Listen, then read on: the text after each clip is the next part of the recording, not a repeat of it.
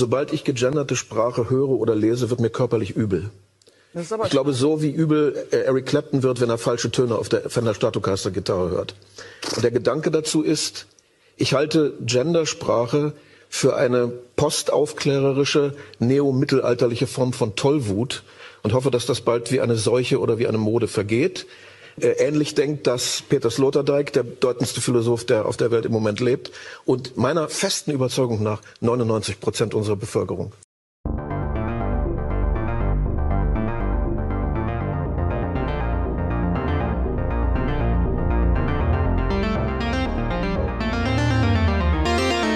Wir schaffen das.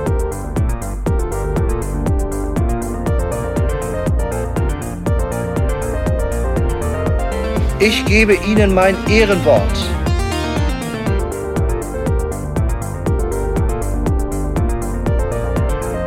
Ich liebe doch alle.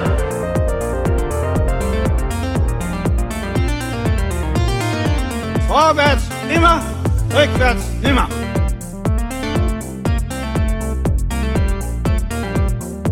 Vielleicht werde ich auch mal eine interessante politische Person in diesem Land. Könnte doch sein.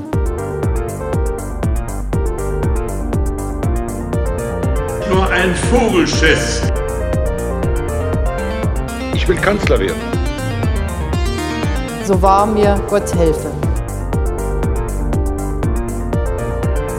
Kopftuchmädchen.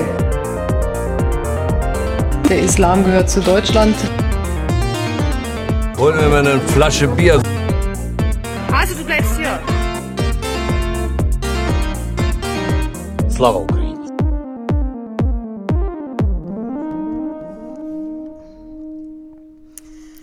willkommen zum Two-Wort Spezialpodcast Nummer 7. Es begrüßen euch Sandra, Joachim und Noah. Zu Gast ist heute meine Kollegin Caroline Müller-Spitzer vom Leibniz-Institut für Deutsche Sprache in Mannheim. Caroline ist Leiterin des Programmbereichs Lexik empirisch und digital in der Abteilung Lexik und sie leitet das Projekt Empirische Genderlinguistik. Caroline, ja, wer, wer bist du und was machst du so? wer bist du? Große Frage. Ja, was mache ich? Ähm, einiges hast du schon gesagt. Also ich arbeite am Leibniz-Institut für Deutsche Sprache. Äh, das IDS ist äh, aufgeteilt in verschiedene Abteilungen und darunter in Programmbereichen. Ich arbeite in der Abteilung Lexik und leite den Programmbereich Lexik empirisch und digital. Und mein Forschungsschwerpunkt ist die empirische Genderlinguistik, jetzt seit ein paar Jahren. Ich bin ähm, Professorin für germanistische Linguistik an der Universität Mannheim. Ich habe habilitiert zum Thema empirische Wörterbuchbenutzungsforschung, also ein ganz anderer ähm, Schwerpunkt ähm, und auch in dem Bereich ähm, Metalexikographie habe ich auch promoviert. Ähm, also die Genderlinguistik, die kam erst später dazu. Können wir vielleicht noch ganz kurz erklären, was Lexik ist? Wortschatz. um es in einem Wort zu sagen. Wörter, Wortschatz, Wortverbindung, also die lexikalische Ebene. Und Lexikographie ist dann die Beschreibung des Wortschatzes. Mhm. Und ähm, Herbert N. Wiegand, bei dem ich ähm, promoviert habe, der hat so diesen Begriff der Metalexikographie geprägt. Ähm, also ich habe zum Beispiel nie als Lexikografin gearbeitet. Also ich habe an keinem Wörterbuch äh, mitgearbeitet, sondern nur in diesem Bereich geforscht ähm, und eben später diese Wörterbuchbenutzungsforschung, also wie werden lexikalische Ressourcen oder Wörterbücher verwendet, welche Wörter werden häufig nachgeschlagen, all solche Fragen äh, sind da interessant. Also hast du den Lexikografinnen und Lexikografen gesagt, wie sie ihre Arbeit besser machen sollen? Diejenigen, ähm, die daran interessiert sind, ja, die sind meistens auch interessiert an äh, Wörterbuchbenutzungsstudien, weil Wörterbücher werden ja für Menschen gemacht, die irgendwie sprachliche Fragen haben, äh, also eben für konkrete Benutzungssituationen. Ähm, und da ist es schon wichtig, natürlich zu gucken, ja, äh, gelingt das auch? Ähm, aber man braucht für die empirischen Studien natürlich immer sehr genaue Forschungsfragen. Ähm, man kann jetzt nicht einfach äh, so ganz breit gucken, eben ist das Wörterbuch gut, sondern man kann vielleicht schauen, ist es visuell so aufbereitet, dass die Sachen gefunden werden, wenn man wiederholt auf einen bestimmten Artikel schaut. Oder man kann in so Zugriffsstatistiken gucken, welche Wörter werden häufig nachgeschlagen, welche werden überhaupt nie nachgeschlagen. Das kann man aber natürlich nur bei Online-Wörterbüchern machen und, und, und. Also solche Fragen waren das. Wie bist du dann zur Genderlinguistik gekommen? Hm, ein bisschen zufällig. Ähm, und zwar gab es 2018, glaube ich, ähm, ein Urteil vom Bundesgerichtshof zu der Frage Kundin versus Kunde. Ähm, da hatte Marlies Krämer geklagt. das ist eine feministische Aktivistin, die sehr, sehr viele dieser Klagen durchgezogen hat, verschiedene über verschiedene Instanzen. Einmal, dass sie als Inhaberin beim Pass angesprochen werden will und die hatte gegen die Sparkasse geklagt, weil sie nicht als Kundin äh, angesprochen wurde in den Formularen. Und ähm, ich habe das so ein bisschen verfolgt. Ähm, und für mich interessant war eigentlich die Urteilsbegründung des Bundesgerichtshofs. Denn der Bundesgerichtshof hat die Klage abgewiesen und hat, also juristisch habe ich davon halt einfach gar keine Ahnung. Das ist ja nicht mein Fachgebiet. Aber sie haben sprachwissenschaftlich eigentlich argumentiert. Sie haben nämlich darin gesagt, ähm, dass es für sie entscheidend war in der Urteilsfindung, wie das generische Maskulinum verstanden wird. Ähm, und da steht drin, dass das eben so verstanden wird, dass der Durchschnittsrezipient sich alle darunter vorstellt. Und das fand ich doch höchst erstaunlich und dachte, naja, da ist die Forschungslage doch irgendwie anders. Ähm, und warum wird sie nicht rezipiert?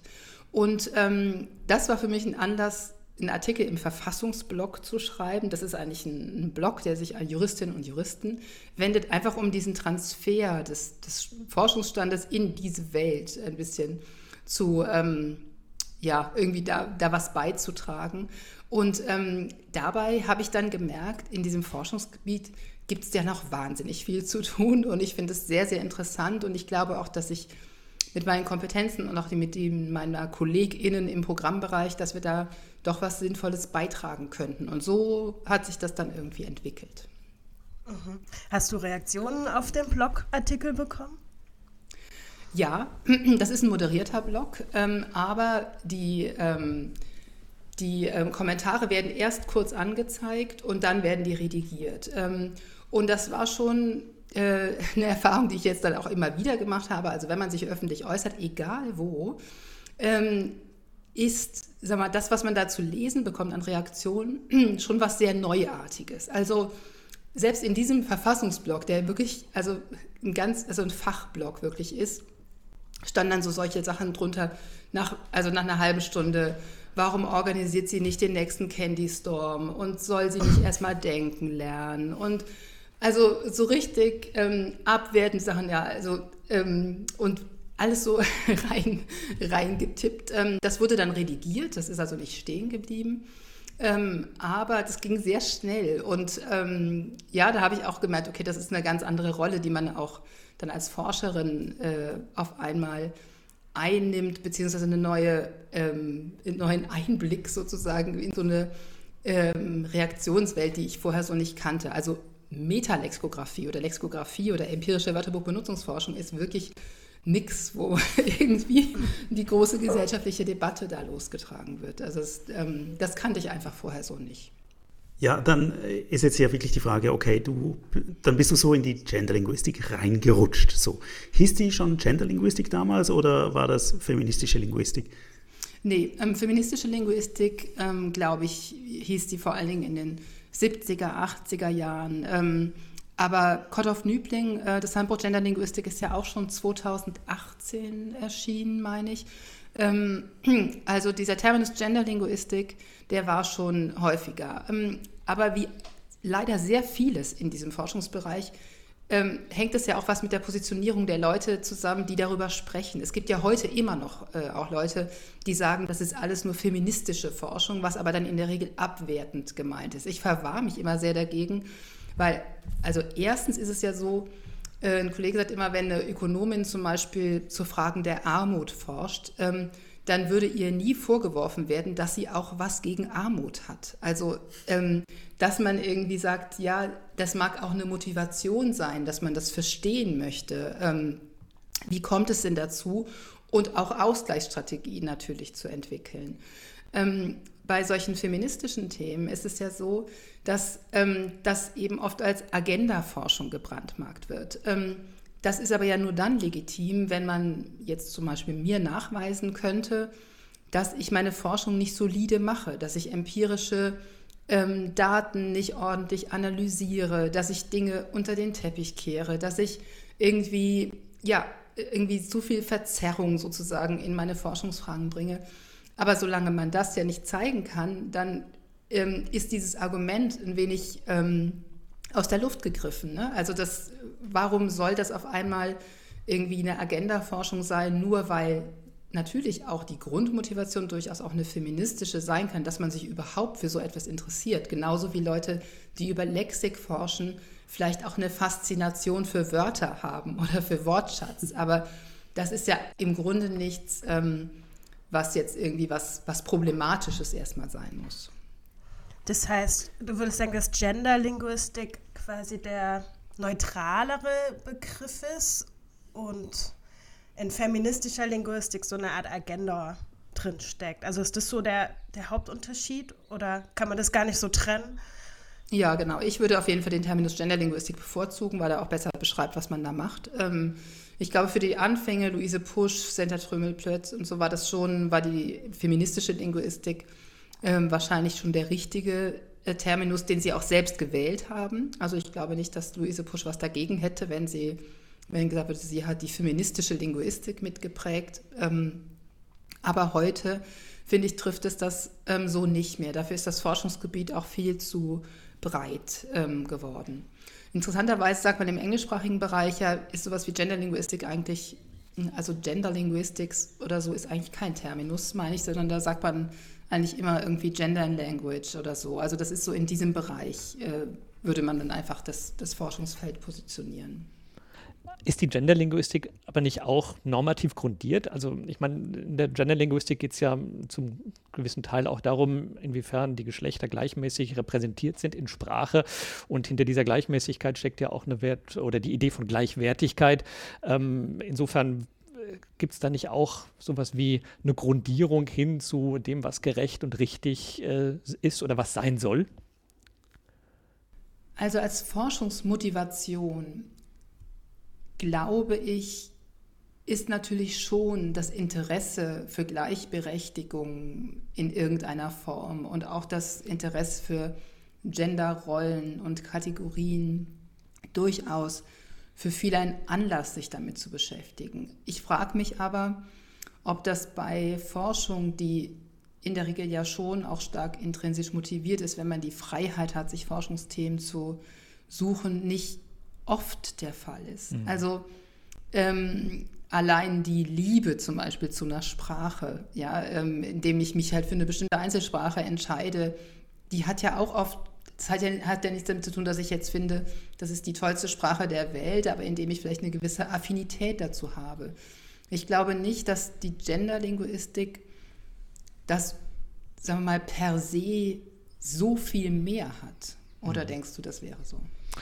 Nein, also wie soll ich sagen, ich glaube halt schon, dass dieses Grundanliegen letztlich natürlich schon normatives ist. Aber das, wie du richtig sagst, diese Normativität steckt natürlich in vielen linguistischen Fragen und die fängt schon damit an, eben mit welchem Thema ich mich überhaupt beschäftige, welches Thema ich überhaupt relevant setze. Insofern kann ich deine Antwort genau. nachvollziehen, ja.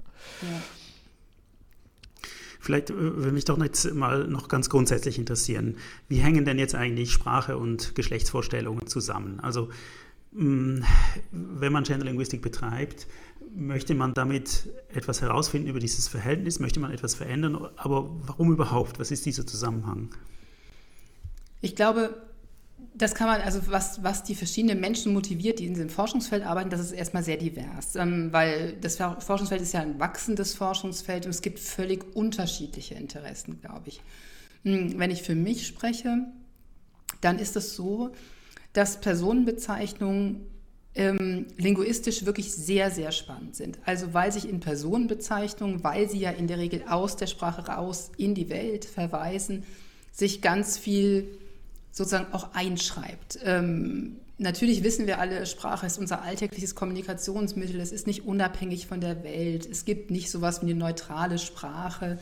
Aber bei Personenbezeichnungen wird ganz viel davon ähm, ja, kulminiert da so ein bisschen drin. Ähm, und dann ist es natürlich da zusätzlich auch so, dass in, in einer Sprache wie dem Deutsch mit dem grammatischen Geschlecht äh, kommen ja da auch wieder also linguistisch einfach spannende Kategorien da rein. Also warum ist sowas, ähm, so, eine, so eine innersprachliche Kennzeichnung wie ein grammatisches Geschlecht, warum wird die sozusagen ähm, genommen, um auf die Geschlechtsidentität von Personen zu verweisen? Also warum sind so die Personenbezeichnungen, die Kinder früh lernen, sowas wie die Mama, der Papa, der Bruder, die Schwester, die Tante, der Onkel. Ähm, warum haben wir da diese Genosexus-Kongruenz? Ähm, also warum sind diese Arten der Personenbezeichnung, da wird also dieses grammatische Geschlecht, was sonst arbiträr ist, verwendet, um semantisch etwas auszudrücken. Ähm, und diese verschiedenen Ebenen auseinanderzuziehen, zu analysieren, was passiert da eigentlich, was passiert da vielleicht auch nicht, ähm, wie greift das zusammen, wie ist das zeitgebunden, ähm, wie, also welche sagen wir mal, auch gesellschaftlichen Diskussionen ne, zeigen sich darin, welche zeigen sich nicht.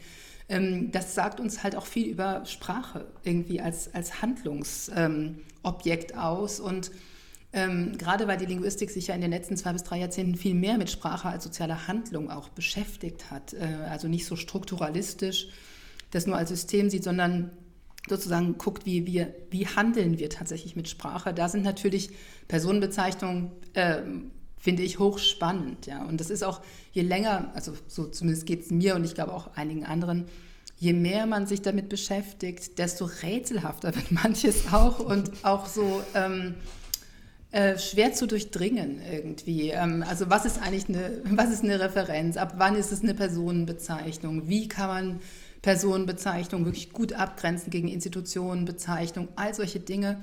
Da spielt so viel rein, das ist wirklich ein einfach total spannendes Forschungsgebiet finde ich. Also einfach um, um, ein Beispiel zu machen, wie irgendwie der Regierungsrat äh, hat gesagt, er, ähm, wer ist eigentlich der Regierungsrat? Ist das jetzt äh, irgendwie eine Institution oder ist es eine Person? Äh, spielt es eine Rolle, ob nur Männer in diesem Regierungsrat sind oder nicht? Das wären so diese Fragen, wo sofort klar wird, dass es sehr kompliziert ist, oder? Ja, ganz genau. Ne? Oder wir hatten, also ich habe ja heute einen Vortrag gehalten, ein NOAA-Seminar und dann ähm, habe ich da auch so Beispiele gezeigt, wie wenn man, also wir annotieren Personenbezeichnungen in Texten und wenn man dann zum Beispiel sowas liest wie der Weltklimarat hat beschlossen das. Ja, dann hat die eine studentische Hilfskraft zum Beispiel annotiert, das ist eine Personenbezeichnung und die andere äh, sagt, nee, das ist überhaupt keine Personenbezeichnung, das ist eine Institution. Das ist natürlich eine Interpretationssache. Was habe ich hier vor mir? Und genauso, ähm, wenn ich in einem Evaluationsbericht oder so schreibe, wir arbeiten mit vielen internationalen Partnern zusammen, dann stelle ich mir natürlich auch die Frage, würde ich das jetzt gendern? Dann würde ich das sozusagen zu einer Personenbezeichnung machen, in dem Moment auch. Ähm, oder möchte ich da auch Institutionen mit meinen? Dann würde ich das anders machen. Also ähm, das setzt einfach so eine Reflexion auch in Gang. Ja, was äh, man möchte die Wahrheit äh, oft auch erhalten, aber das heißt ja nicht, dass es dafür auch nur eine Form gibt und so. Also da spielt einfach sehr, sehr viel mit rein.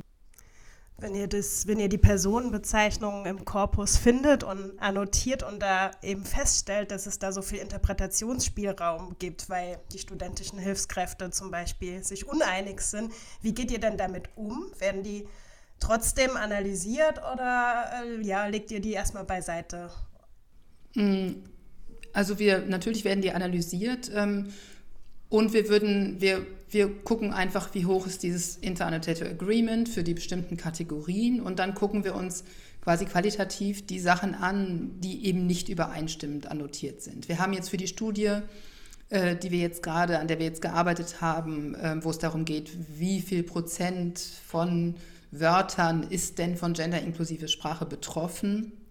Da haben wir nicht so eine Ebene von so einer Master-Annotation äh, eingezogen, weil wir eigentlich diese Wahrheit nur berichten wollten. Also bei so und so viel Prozent der Fälle sind halt die beiden Annotatorinnen sich einfach nicht einig und das und das können wir da beobachten. Ähm, aber es gibt für das eine und das andere Argumente. Ähm, interessant sind diese nicht übereinstimmenden Annotationen schon sehr, weil sie uns dann auch einfach einen Einblick geben. Also welche Kategorien sind denn besonders schwer zu fassen? Zum Beispiel generische Maskulina sind vom Agreement eben nicht gut, weil man, weil es ja eine Interpretationssache ist. Ja, ist es jetzt generisch intendiert auf alle oder eben nicht? Und ähm, das sagt auch viel über diese sprachliche Form aus. Das ist einfach interessant, näher zu erforschen. Ne? Wo, ähm, wo ist diese Wahrheit?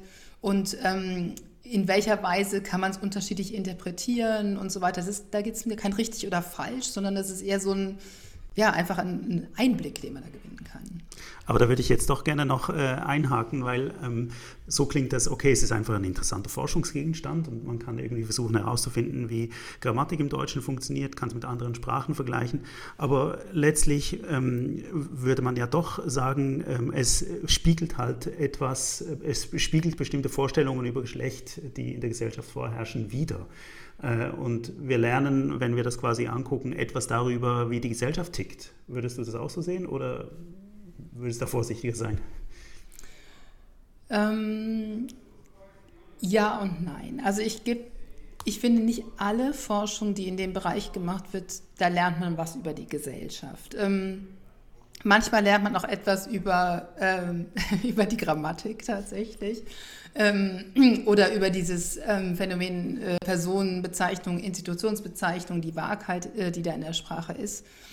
Aber natürlich ist es so, ähm, dass immer, wenn man sich mit diesem Thema beschäftigt, es schon, wenn man dann anschaut, welche Personenbezeichnungen werden denn zum Beispiel für konkrete männliche Personen verwendet, welche werden für konkrete weibliche Personen verwendet, wie ist überhaupt die Verteilung äh, von Menschen, die thematisiert werden, beispielsweise in Pressetexten, dann dann natürlich lernen wir da was äh, drüber, über unsere Gesellschaft oder unsere Asymmetrien, die wir eben einfach in der Gesellschaft haben. Wie überhaupt, das ist ja dann, das trifft eher den Diskurs um äh, genderinklusive Sprache an ganz, ganz vielen Punkten. Immer dieses Thema wie, es gibt doch wichtige Probleme, die eben immer bei, beim Thema Gender, beim Thema Rassismus äh, gerne genannt werden, aber nicht eben, wenn es um den neuen Ortskreisel geht oder die Bepflanzung äh, des Bahnhofs oder so. Ähm, also es gibt ja so verschiedene äh, Kontinuitäten, die, wo man merkt, da gibt es, das ist irgendwie ein Wunderpunkt, ja, da, da, da kommt sehr, sehr viel zusammen. Ähm, und ja, das, das merkt man schon, wenn man in diesem Forschungsbereich ist. Trotzdem ähm, versuche ich schon diesen, sagen wir mal, den Diskurs, auch die politischen Aspekte ähm, dieser, äh, diese, die Fragen des Sprachgebrauchs ein bisschen zu trennen, denn es ist ja auf der einen Seite erstmal eine empirische Erforschung des Sprachgebrauchs, wie wir ihn vorfinden. Und dann ähm, kann man natürlich über Ausgleichsstrategien diskutieren. Also wenn wir jetzt sagen, das sind uns zu viele Asymmetrien, das wollen wir so eigentlich nicht künftig mehr machen, ähm, eben aus dem Sein folgt kein Sollen. Das heißt, was wir zukünftig machen, das ist ja eine, äh, das wird im Diskurs verhandelt. Ähm, wenn man in diesem Diskurs mehr empirisches Wissen einbringen kann, ist das hilfreich, finde ich. Aber abgesehen davon ähm, ist es einfach eine Entscheidung, wie wollen wir sprechen, wie wollen wir sprachlich in die Welt treten, ähm, was wollen wir wie ähm, verstärken oder eben nicht. Das ist ganz unabhängig davon. Und da ist es natürlich auch einfach ein, ein politisch-kultureller Diskurs. Darf ich da noch mal kurz nachfragen? Ähm, wie sieht es denn sprachspezifisch aus? Also ist es spezifisch äh, in, in, der deutschen Sprache oder in romanischen Sprachen? Ähm, ist dieses Problem stärker vorhanden als beispielsweise im Englischen, wo eben äh, das grammatische Geschlecht ähm, keine Rolle spielt äh, in dem Sinne. Es gibt natürlich da auch Gender-Aspekte in der Sprache, ganz klar. Aber ähm, ist die Forschung hier wesentlich intensiver zu dem Thema, weil die deutsche Sprache so ist, wie sie ist? Also es ist auf jeden Fall so, dass ähm, es gibt so sprachvergleichende Studien, die genau da versuchen anzusetzen. Also zum Beispiel dieses Paradigma der Satzfortsetzung. Ähm, ihr hattet im Podcast auch mal die Körner, die Anita Körner-Studie äh, besprochen. Die hatte ja viele Vorläufer. Und äh, in den ersten Studien, die es in diesem Paradigma gab, ähm, das waren sprachvergleichende Studien Englisch, Französisch, Deutsch. Ähm, und da wurde genau das getestet dass ähm, geguckt wurde, also wenn ich Personenbezeichnungen im Englischen habe, also es wurden die gleichen Personenbezeichnungen verwendet und es wurde in der Vorstudie untersucht, ähm, wie sie stereotypisch ähm, belegt sind. Also sowas wie Manager eher männlich äh, und Erzieher eher weiblich oder so. Ähm, und dann wurden diese Personenbezeichnungen genommen und es wurden Satzfortsetzungen, ähm, also solche Satzfortsetzungen gemacht, wie in der Studie, über die ihr auch berichtet habt. Ähm, also sowas wie die Sozialarbeiter liefen durch den Bahnhof, äh, viele der Frauen trugen eine Jacke versus viele der Männer trugen eine Jacke. Und dann sieht man im Englischen, dass nur die Stereotypie ähm, sozusagen vorhersagen kann, welche Fortsetzung als schneller als akzeptabel eingestuft wird. Also die Personenbezeichnungen, die männlich konzeptualisiert sind, da geht auch die Satzfortsetzung mit Männern schneller als mit Frauen. Und bei Kosmetika zum Beispiel ist es so, dass die Satzfortsetzung mit Frauen schneller geht. Im Französischen und Deutschen dagegen überschreibt das grammatische Geschlecht die Stereotypie. Also selbst bei Kosmetika geht die Satzfortsetzung mit den Männern schneller als mit den Frauen, weil das grammatische Geschlecht in, diesem, in dieser Versuchsanordnung zumindest das irgendwie also noch wichtiger ist. Ne? Natürlich muss man sich bei diesen Versuchen immer überlegen, okay, was ist der Stimulus, auf was können die Leute sonst achten, aber durch diese Zeit, also dass, dass ja die Reaktionszeit also schnell äh, gemacht werden muss, können die Leute nicht so viel nachdenken. Also methodisch sind die Sachen schon gut gemacht.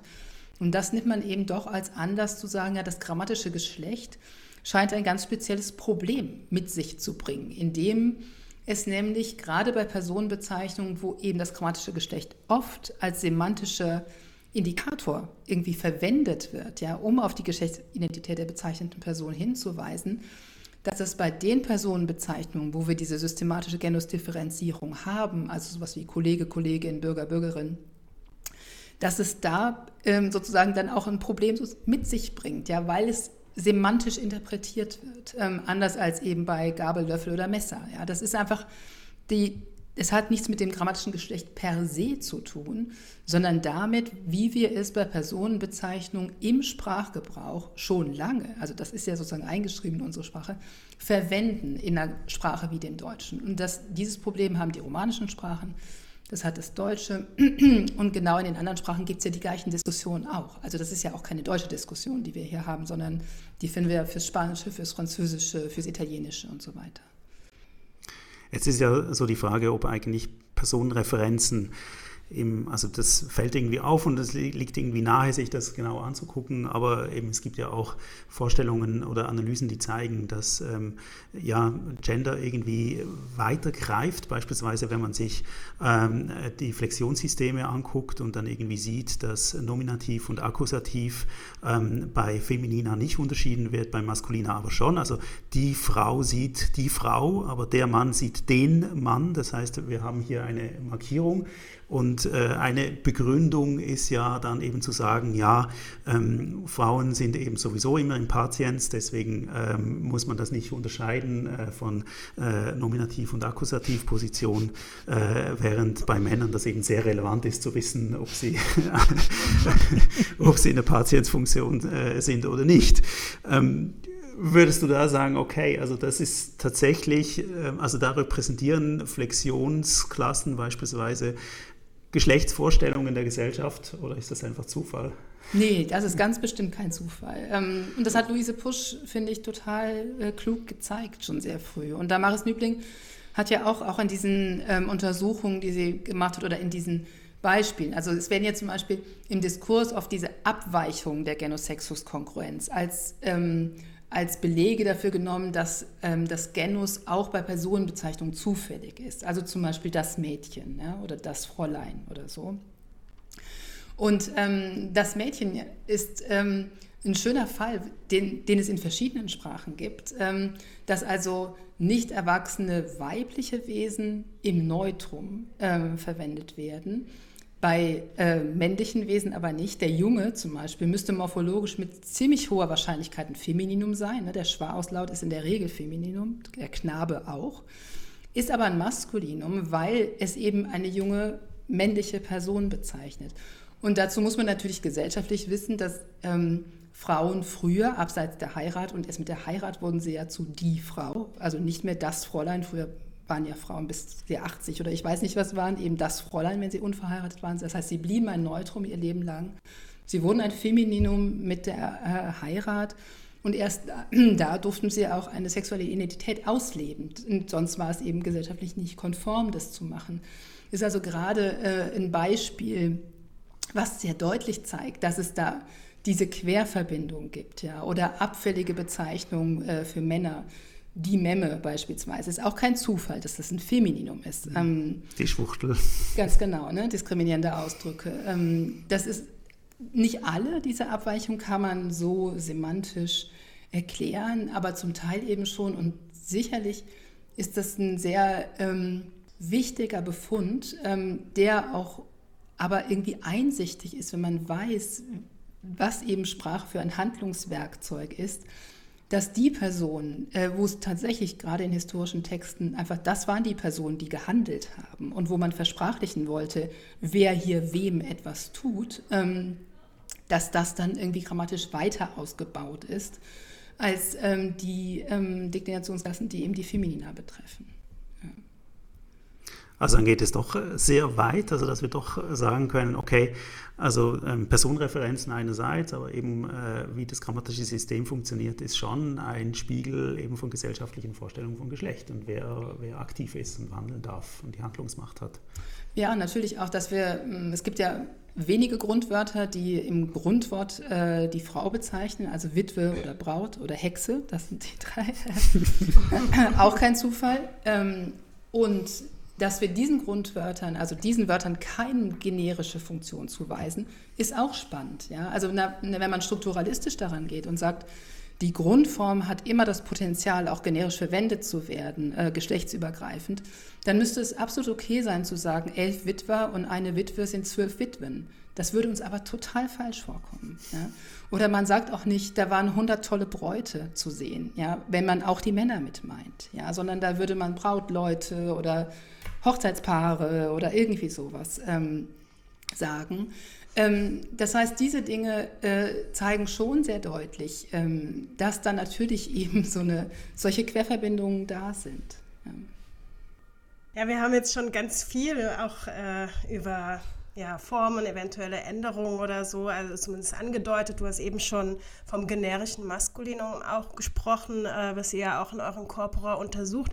Aber jetzt auch mal für unsere äh, Zuhörerinnen und Zuhörer, die eben nicht aus dem linguistischen Bereich kommen, welche, welche Formen gibt es denn überhaupt? Ähm, wie werden sie verwendet und äh, wie sind sie symbolisch auch aufgeladen?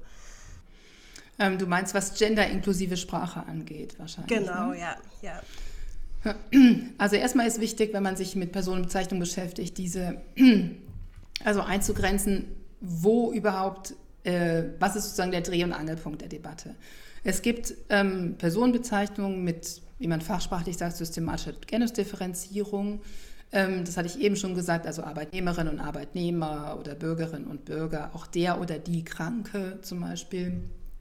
Ähm, und daneben gibt es aber sogenannte epizöne Substantive oder Epikoina, das heißt ähm, Personenbezeichnungen, die ohne Veränderung am Wort äh, auf Menschen jeglicher Geschlechtsidentität bezogen werden können. Sowas wie Mensch, Person, aber auch Führungskraft oder Lehrkraft.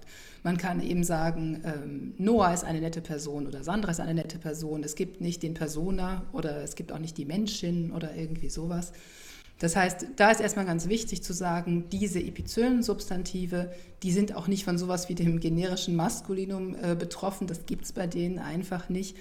Und die sind auch grundsätzlich so, dass eben das grammatische Geschlecht nicht verwendet wird, um auf die Geschlechtsidentität zu verweisen. Äh, manchmal werden diese Wörter in der Debatte als Beweis dafür genommen, dass Genus nichts mit Sexus zu tun hat. Und das ist ganz wichtig, dass du sehen, dass sowas wie Mensch, Person anders fu funktioniert als sowas wie Politiker und Politikerin. Denn bei einem Wort wie Politiker hat das Maskulin eine Doppelfunktion. Also es wird einmal verwendet, um eine spezifisch männliche Person zu bezeichnen. Also zu sagen, bei uns im Landkreis gibt es drei aktive Politiker und vier aktive Politikerinnen oder so. Ja, da weiß man genau, okay, das, das sind jetzt drei Männer und vier Frauen. Aber man kann auch sagen, es gibt sieben aktive Politiker und das soll dann alle. Das sollen dann alle sein. Also da hat das Maskulin eben eine Doppelfunktion. Also dieses generische Maskulinum, diese Verwendung des Maskulinums geschlechtsübergreifend, das ist der Dreh- und Angelpunkt der Debatte. Und nur bei diesen Personenbezeichnungen gibt es verschiedene Ausgleichsstrategien, jetzt schon länger. Ähm, es gab früher das Binnen-I, also sowas wie PolitikerInnen mit großem I geschrieben. Ähm, witzigerweise, Lena Völkeling hat das in ihrer Masterarbeit äh, aufgedeckt. Ähm, war das tatsächlich ein Zufallsprodukt. Äh, ähm, also jemand hat ein Buch geschrieben, irgendwas Ingenieurswissenschaftliches mit der Schreibmaschine und war zu faul, die Doppel, äh, Doppelform zu tippen. Also der wollte immer sowas schreiben wie Ingenieurinnen und Ingenieure.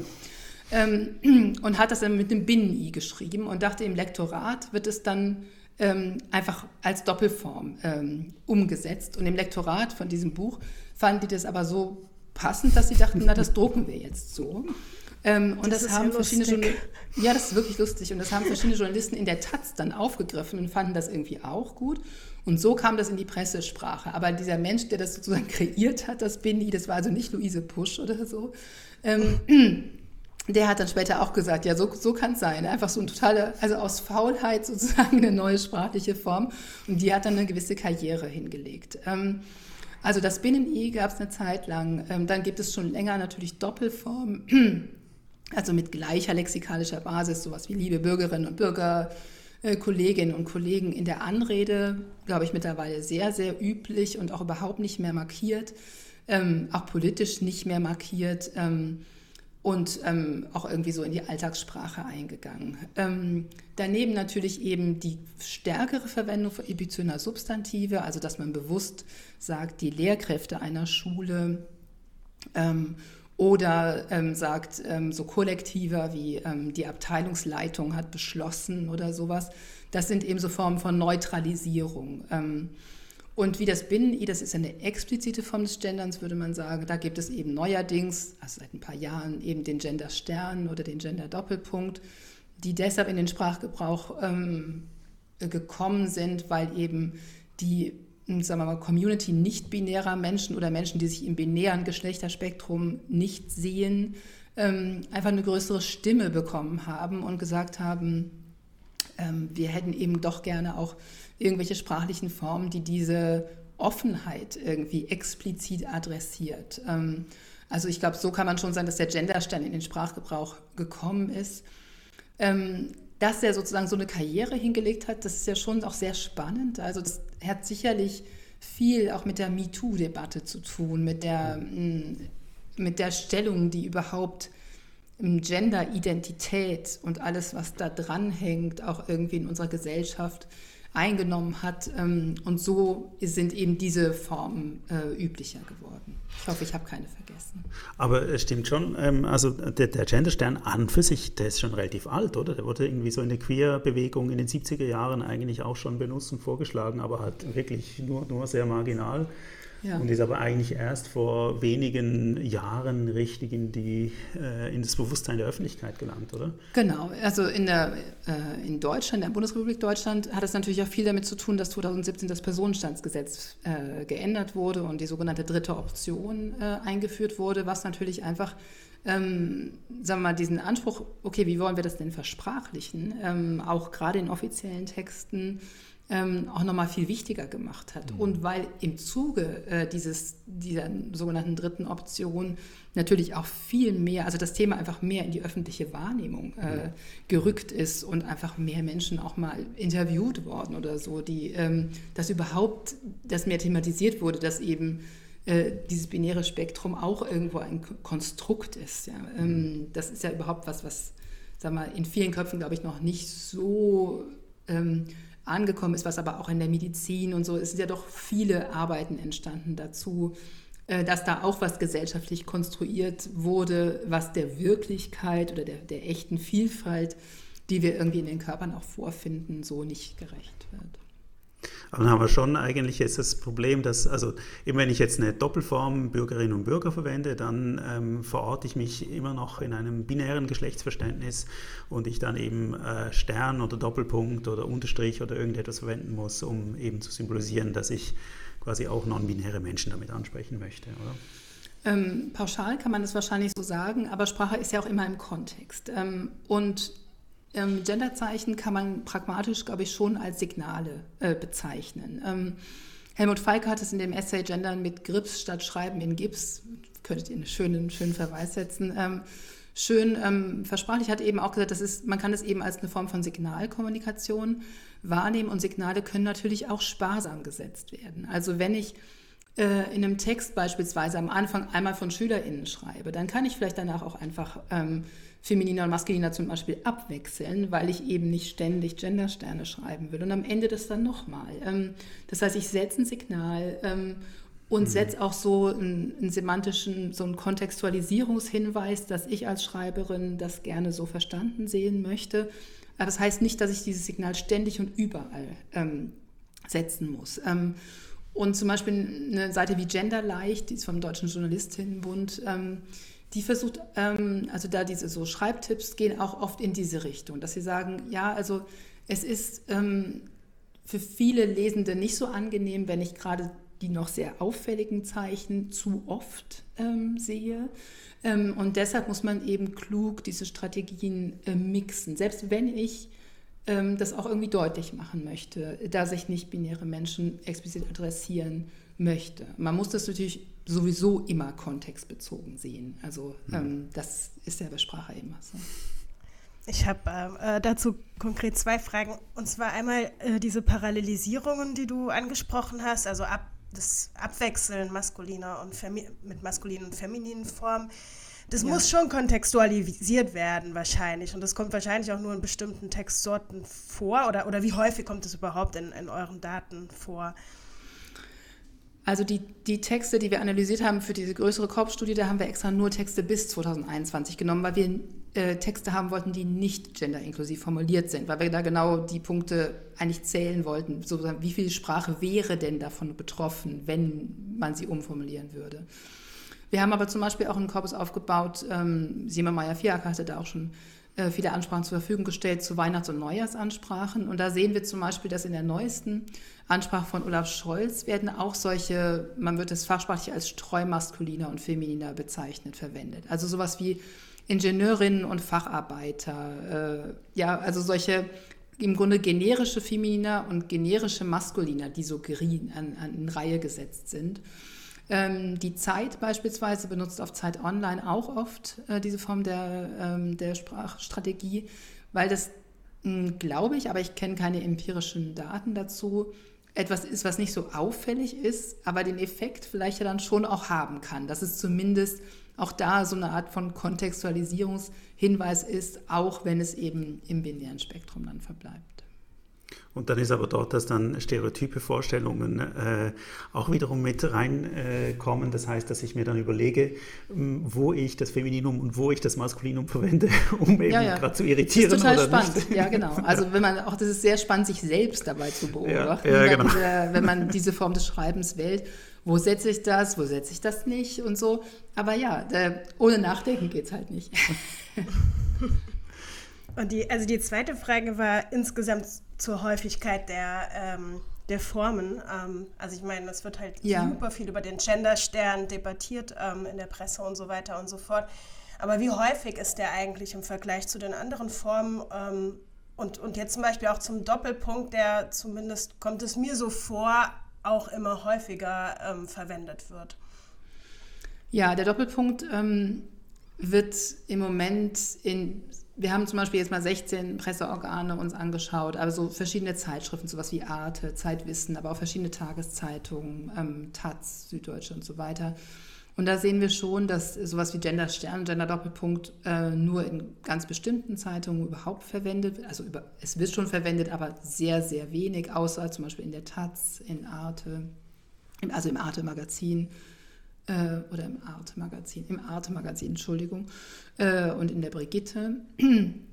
Und da wird der Gender-Doppelpunkt, ähm, ja, ist jetzt fast häufiger als der Stern. Also der hat jetzt aber in den letzten anderthalb, zwei Jahren erst so aufgeholt. Ähm, es gibt natürlich ganz viele Textsorten, die eigentlich in Hinsicht auf genderinklusive Sprache ähm, auch sehr spannend wären zu untersuchen, die wir aber in den gängigen linguistischen Korpora nicht haben. Also ähm, Pressesprache ist ja normalerweise redigiert nach amtlicher Rechtschreibung. Und ähm, wenn man dann irgendwie sozusagen gucken will, ob sich neue Formen, die noch nicht äh, im Normierungswerk der amtlichen Rechtschreibung abgebildet sind, in diesen Presseorganen findet, ist die Hürde natürlich noch mal viel höher. Es wäre sehr interessant, sowas wie äh, Theaterprogramme oder irgendwie sowas auch anzuschauen. Ähm, um da mal neue Formen äh, oder neue Texte zu gewinnen, haben wir uns beispielsweise mal die Webseiten von Städten angeschaut, also von deutschen, österreichischen und schweizerischen Städten und haben da auf der Seite der Ummeldungen und der Stellenanzeigen geschaut, welche Formen von Personenbezeichnungen da vorkommen.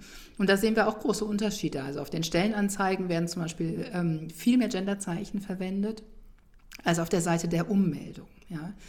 Insgesamt glaube ich, ist es so, ähm, dass Also Personenbezeichnung mit Genderstern ähm, in, selbst in einem Organ wie der Taz sind eben extrem selten. Also darauf hast du ja, glaube ich, ähm, hat sich deine äh, Frage so ein bisschen hingedeutet, Sandra. Ähm, es ist so, es wird ein Riesenthema darum gemacht, äh, um diese Verwendung des Gendersterns oder Gender-Doppelpunkt und wie, wie sehr es die Verständlichkeit behindert und so. Wenn man denn mal hinschaut in eine bestimmte Textmenge, dann ist es eben nicht so viel. Also um da zum Beispiel mal eine Textbasis zu haben, haben wir uns die Webseiten der Stadt Hamburg äh, angeschaut. Jetzt in Hamburg gibt es ja auch so eine Volksinitiative gegen das Gendern und ähm, haben uns da angeschaut, eben in, welchem, in welcher Häufigkeit finden wir denn auf allen Texten, die wir auf dieser Webseite finden, was ein ziemliches Monstrum ist, dieses hamburg.de, da sind natürlich ein Haufen auch alter Texte und so da drin. Ähm, und dann sehen wir, es ist ähm, etwa jedes dreitausendste Wort, wenn ich es richtig in Erinnerung habe, äh, kommt eine Personenbezeichnung mit Genderstern vor. Also wir hatten ausgerechnet, wenn man das auf DIN A4-Seiten äh, abbildet, ist es ungefähr jede siebte Seite, wo überhaupt auch nur ein Wort vorkommt, wo ein Genderstern drin vorkommt. Aber interessanterweise eine absolute Klumpung äh, von Genderzeichen ist der Koalitionsvertrag. Und der Koalitionsvertrag ist das, was auch immer wieder zitiert wird. Mhm. Ähm, in dieser Volksinitiative. Ja, dass dann gesagt wird, also diesen Koalitionsvertrag, den kann ja wirklich noch niemand mehr verstehen und so weiter. Verrückt ist natürlich, dass dann oft argumentiert wird, ja, das ist auch für Deutschlernende und so schwierig, wo man sich natürlich fragen kann, okay, wer liest denn wirklich einen Koalitionsvertrag? Für wen ist der gedacht? Ähm, und so weiter, ja. Aber man sieht eben, wenn man sich die Verteilung anschaut, es gibt ganz wenige Texte, da gibt es dann ganz viele. Ähm, aber es ist überhaupt nicht so, dass wir irgendwie in der Breite irgendwie dann ständig Personenbezeichnungen mit Genderstern oder so finden. Also insofern ähm, geht das schon etwas daran vorbei, ähm, wie sozusagen die tatsächlichen Verteilungen sind. Deshalb läuft dieser Diskurs ja auch sehr oft anekdotisch. Also so, ja, aber ich habe diese eine Satzung, da konnte man nun wirklich gar nichts mehr verstehen. Und dann sagt man sowas wie, ein äh, Professorin liest die der und so weiter. Also sowas, wo man denkt, ja, natürlich, ja, das ist einfach an sich schon ein ganz schlechter Text und gegendert wird er vielleicht noch schlimmer. Aber das hat nichts damit zu tun, wie man jetzt zum Beispiel Artikel in der Taz liest oder so. Das sind ja Sprachprofis und die wollen ja gute Texte schreiben. Äh, die würden jetzt keine solche ähm, Ungetüme da irgendwie fabrizieren. Da passt vielleicht äh, ganz gut äh, die Schätzaufgabe, die wir unseren HörerInnen stellen können, nämlich wenn man Zeitungstexte nimmt ähm, und sich überlegt, äh, wie viele, wie viel Prozent der Wörter sind überhaupt davon betroffen, dass ich sie gendern müsste, wenn ich jetzt eben genderneutral schreiben würde. Ähm, da kann man ja mal schätzen, wie viel Prozent der Wörter das sind. Ähm, ihr habt das untersucht mit der Frage nämlich, gendern macht Texte länger schwierig länger, schwieriger oder so der Vorwurf. Äh, also das heißt, was müsste man jetzt ändern, wenn man normale Zeitungstexte nimmt? Wie viel verändert sich tatsächlich, wenn ich jetzt irgendwie eben äh, Beidnennungen, Stern, was auch immer verwenden würde anstelle eines generischen Maskulinums? Ähm, ja, vielleicht kannst du mal die, die Auflösung bringen, wie viel Prozent der Wörter das sind. Ja, genau, es ist ein Prozent, ähm, hat sich gezeigt. Also wir haben äh, sehr, sehr viele Texte manuell annotiert und haben eben im Grunde jedes Wort äh, annotiert, was geändert werden müsste, wenn man genderinklusiv schreiben wollte. Also inklusive Artikel und Attribute und so weiter. Also wenn ich sowas habe wie ähm, äh, ein guter Sozialdemokrat oder so weiter, dann eben auch die Frage, wenn ich jetzt Sozialdemokratin schreiben wollte, was müsste ich dann auch abhängig und so weiter ändern.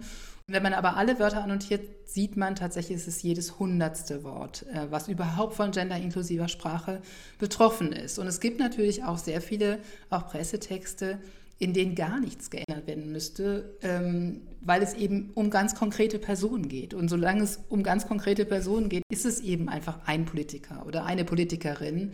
Ähm, und das wird eben im Übrigen auch jetzt oder aber auch in historischen Texten fast immer so verwendet. Also wenn es eben um ganz konkrete Individuen geht, wenn es zum Beispiel um weibliche Individuen geht, wird oft die Movierung verwendet, also sowas wie Politikerin oder Lehrerin und so weiter.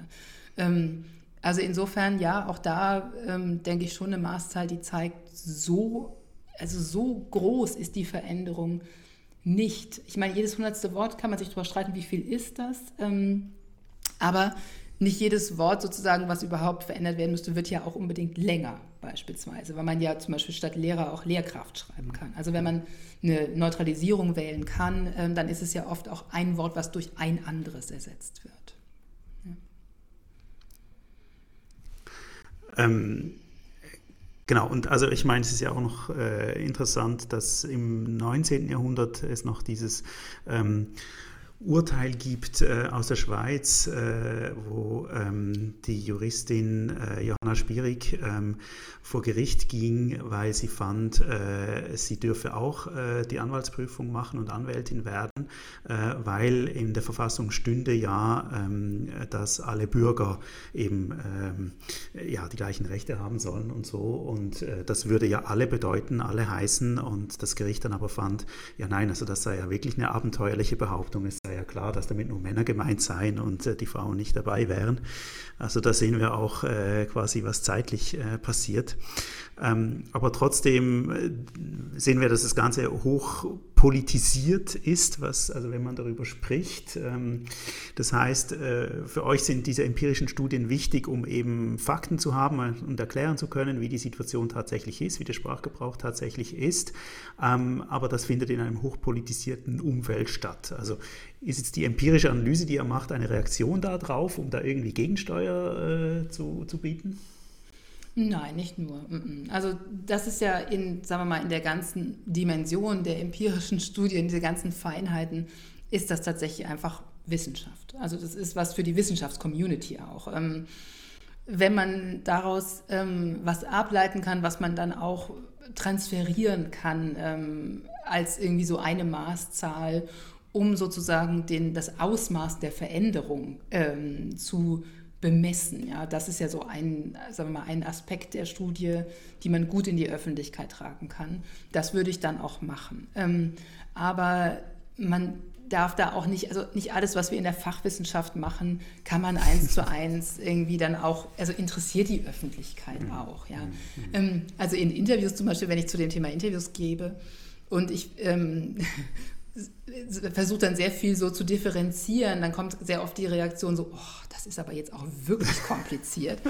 Und dann denke ich immer, ja, aber die Welt ist eben auch komplex. Man kann nicht ähm, bestimmte Dinge so ganz gerade biegen. Ich verstehe aber auch, dass das nur bis zu einem gewissen Maß auch irgendwie interessiert, wenn man, wenn das eben nicht der Beruf ist, sich mit Sprache zu beschäftigen. Ja. Aber jetzt ist ja so, oder? Jetzt, okay, macht ihr diese empirischen Analysen und könnt ihr irgendwie zeigen, naja, so, äh, so oft kommt es ja gar nicht vor, ist alles gar nicht so schlimm und so. Und da sagen jetzt natürlich bestimmte Leute, ja, das mag so sein, aber es gibt eben eine Agenda, es gibt Leute, die wollen das durchdrücken und es geht nicht mehr lange und uns wird vorgeschrieben, dass wir gendern müssen, den Genderstern verwenden müssen und so weiter. Äh, das ist so die extreme Position, aber ich habe auch schon im persönlichen Gespräch mit Leuten irgendwie die Meinung gehört, ja, so das mit dem Gendern, also ja, sie hätten schon ein bisschen Angst, dass da irgendwann äh, quasi der Zwang kommt, äh, dass, dass man den Genderstern verwenden muss. Kannst du uns vielleicht mal aufklären, wie das funktioniert? im Deutsch, äh, deutschsprachigen Raum. Wer kann da eigentlich wem was aufzwingen?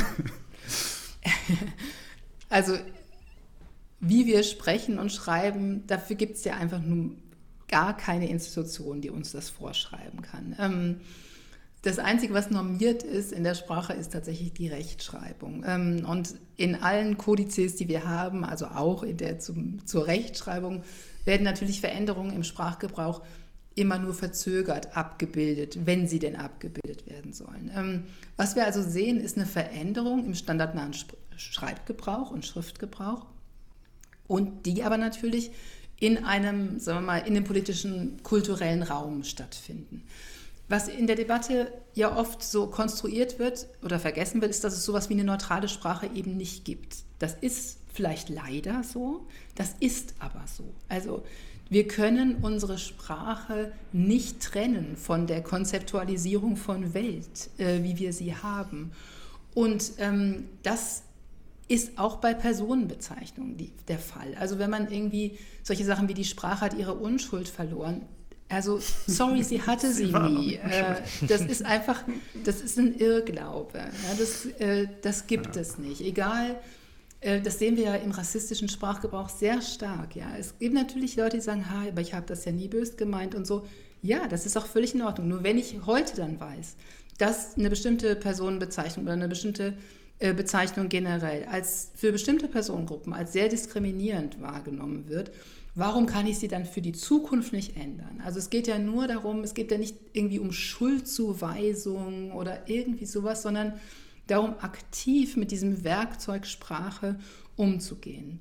Ähm, und es ist natürlich so, dass also Vorschriften kann es vielleicht für eine Unternehmenskommunikation geben. Also eine bestimmte Institution sagt, so wie, ähm, wir hatten es vorhin eben zum Beispiel auf einmal kommt, sagt, wir duzen uns jetzt. In diesem Unternehmen wird sich jetzt geduzt. Ja, das ist ja auch eine Form von Vorschrift, die für viele dann auch unangenehm ist, wenn sie dann sagen, ja, aber seit 20 Jahren äh, ist das jetzt hier meine Chefin und jetzt soll ich die auf einmal duzen, das finde ich total komisch und so.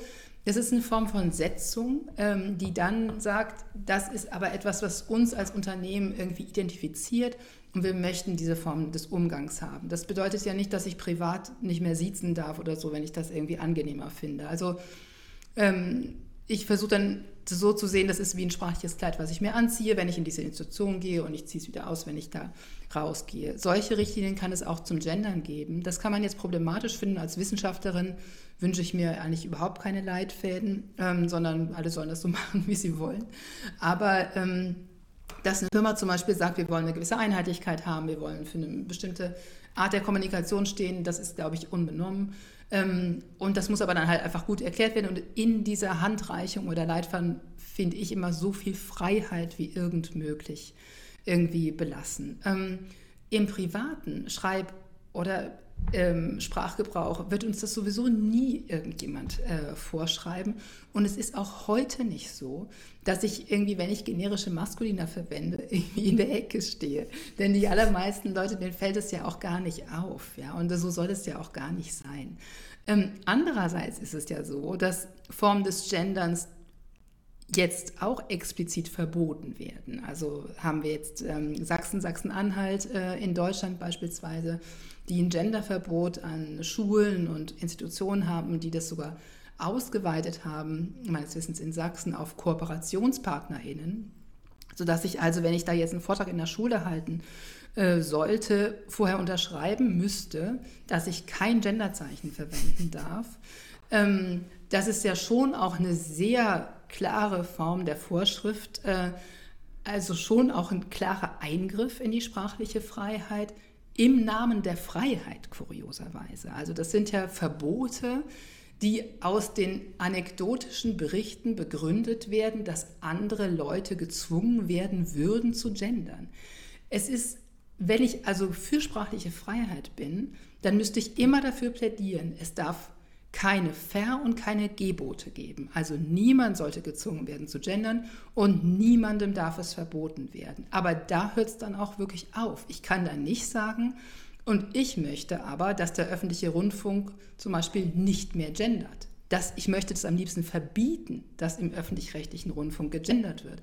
Das hat ja nichts mehr mit sprachlicher Freiheit zu tun, sondern das ist ja ein Eingriff.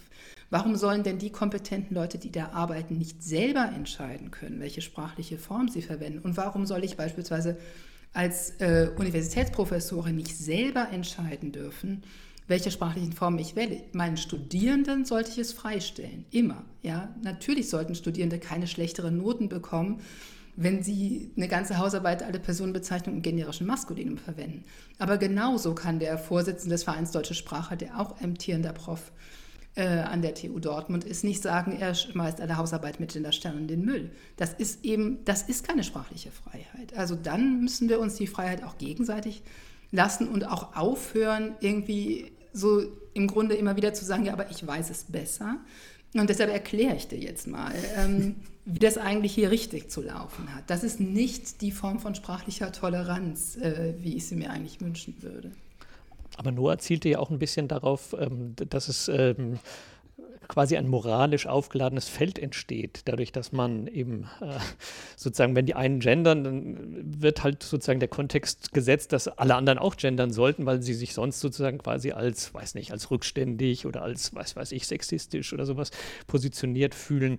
Und ähm, wie kann man das verhindern? Also, ne, also dass es so, so, so eine Art ja, Tendenz dazu gibt, das Gendern als moralische Akt zu verstehen. Ja? Also du hast vorhin auch von Signalisierung gesprochen, aber auf der anderen Seite natürlich irgendwie den anderen die Freiheit zu lassen, es eben doch zu tun. Also wie, wie, wie lässt sich sowas irgendwie unter einen Hut bringen? Ja, das ist ähm, durchaus in der Debatte schwierig, finde ich, ähm, weil wir es ja nicht ähm, mit so harten Fakten zu tun haben, wie zum Beispiel beim Klimaschutz. Also wenn man jetzt sagen würde, ähm, naja, früher konnte ich irgendwie auch viel ähm, vergnügter mit meinem Oldtimer durch die Gegend fahren äh, und heute, pff, ja, dann irgendwie weiß ich, oh, das ist irgendwie noch nicht mal bleifreies Benzin, äh, was da reinkommt oder so. Das ist jetzt gesellschaftlich stigmatisiert das würde man ja, also ich würde das sagen wir mal eher mit einem Schulterzucken äh, zur Kenntnis nehmen und denken, ja, so ist es halt. Das ist halt klimaschädlich und das weiß man, also heute ist das mehr ins Bewusstsein gerückt und deshalb ist es total okay, wenn das eben vielleicht nicht mehr so entspannt ist, äh, solches ähm, Verhalten an den Tag zu legen. Beim Thema ähm, genderinklusive Sprache ist es ja ein bisschen ähm, schwieriger. Wir wissen auf der einen Seite, dass ähm, genderinklusive Sprache in bestimmten Kontexten was zur Gleichstellung beitragen kann. Also insbesondere, wenn es um Stellenanzeigen geht, ähm, um, wie ich zum Beispiel ja, heranwachsenden Berufe erkläre oder so. Ja, dass es einen Unterschied macht, ob ich sage, möchtest du Anwältin oder Anwalt werden, als wenn ich sage, du möchtest, möchtest du Anwalt werden. Ja, also wenn ich sozusagen in so ganz bestimmten Kontexten diese, mh, diese Verzerrungseffekte, die das generische Maskulin hat und die empirisch auch gut nachgewiesen sind, wenn ich die versuche auszugleichen.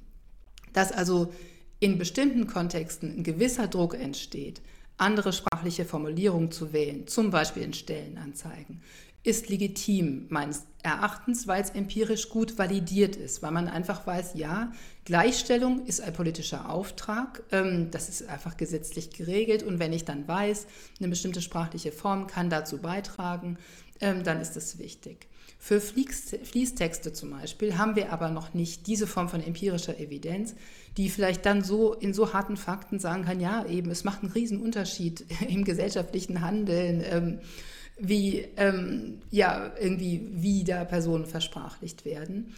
Deshalb ist da, meine ich, diese, dieses Argument der sprachlichen Freiheit wichtig, denn beim, bei Sprache wissen wir auch immer, wir treten mit unserer Sprache in die Welt und das ist eben ein Teil unserer Identität. Und dass wir damit aber dann leben müssen, dass bestimmte Veränderungen in der Sprache durchaus auch vielleicht so eine, so eine Sollen, ja, so ein, so ein Sollen irgendwie im Grunde so ein bisschen implizieren, weil Leute ja aus gewissen Gründen die Dinge ändern. Ähm, das finde ich, kann man sozusagen dem Gendern selbst nicht vorwerfen, so wie man es eben auch Menschen nicht vorwerfen kann, die sich vegetarisch ernähren, dass vielleicht die, diejenigen, die sehr viel Fleisch essen, irgendwie dann ein schlechtes Gewissen kriegen, weil sie denken so, hm, ist vielleicht doch nicht so der Bringer. Ähm, das muss man aber nicht sozusagen den Menschen vorwerfen, finde ich, die ihr Verhalten da ändern. Man sollte trotzdem aber von allen verlangen, dass man sich mit Toleranz begegnet. Ja, aber sonst ganz raus kommt man, glaube ich, da nicht, denn das ist das, was Noah am Anfang auch angesprochen hat. Wenn wir uns, wenn es um die Versprachlichung von Personen geht, dann ist das auch ein gesellschaftliches Thema. Das ist, wir können die Sprache nicht von gesellschaftlichen Konzeptualisierungen trennen und dass da was in Bewegung geraten ist, dass wir heute anders über Gleichberechtigung sprechen, dass wir anders über Geschlechtsidentitäten sprechen, dass wir mehr kritisieren, wie ähm, kulturell konstruiert äh, bestimmte Kategorien sind, wie tief durchgreifend die sind. Ähm, dass bestimmte Genderrollen, diese Vorprägung äh, problematisch ist, nicht genug Freiheit bietet und so. Das sind einfach Themen, die sind einfach mit der Sprache verbunden, aber das ist nichts, was per se neu ist, sondern das haben wir auf sehr, sehr vielen Ebenen, zum Beispiel auch, wenn es um diskriminierende Ausdrücke jeglicher Form geht. Ähm, eine Frage noch dazu. Also es gibt ja dennoch natürlich diese Leitfäden in manchen Unternehmen oder, oder es gibt eben vor allen Dingen in beruflichen Kontexten oder auch im schulischen Kontext Asymmetrien. Da braucht es auch keine Leitfäden. Also manche Schülerinnen und Schüler richten ihr Verhalten nach dem Genderverhalten der Lehr Lehrperson aus, ähm, weil sie natürlich Ängste haben oder so, ähm, dann schlechtere Noten zu bekommen, wenn sie dies nicht tun. Wirst du in diesen Bereichen, also äh, Unternehmen, schulischen Kontexten, Bildung und so weiter, auch ähm, angefragt, äh, um zu beraten, äh, um deine Expertise da ähm, einzubringen oder, oder ist es eher noch sehr, sehr selten?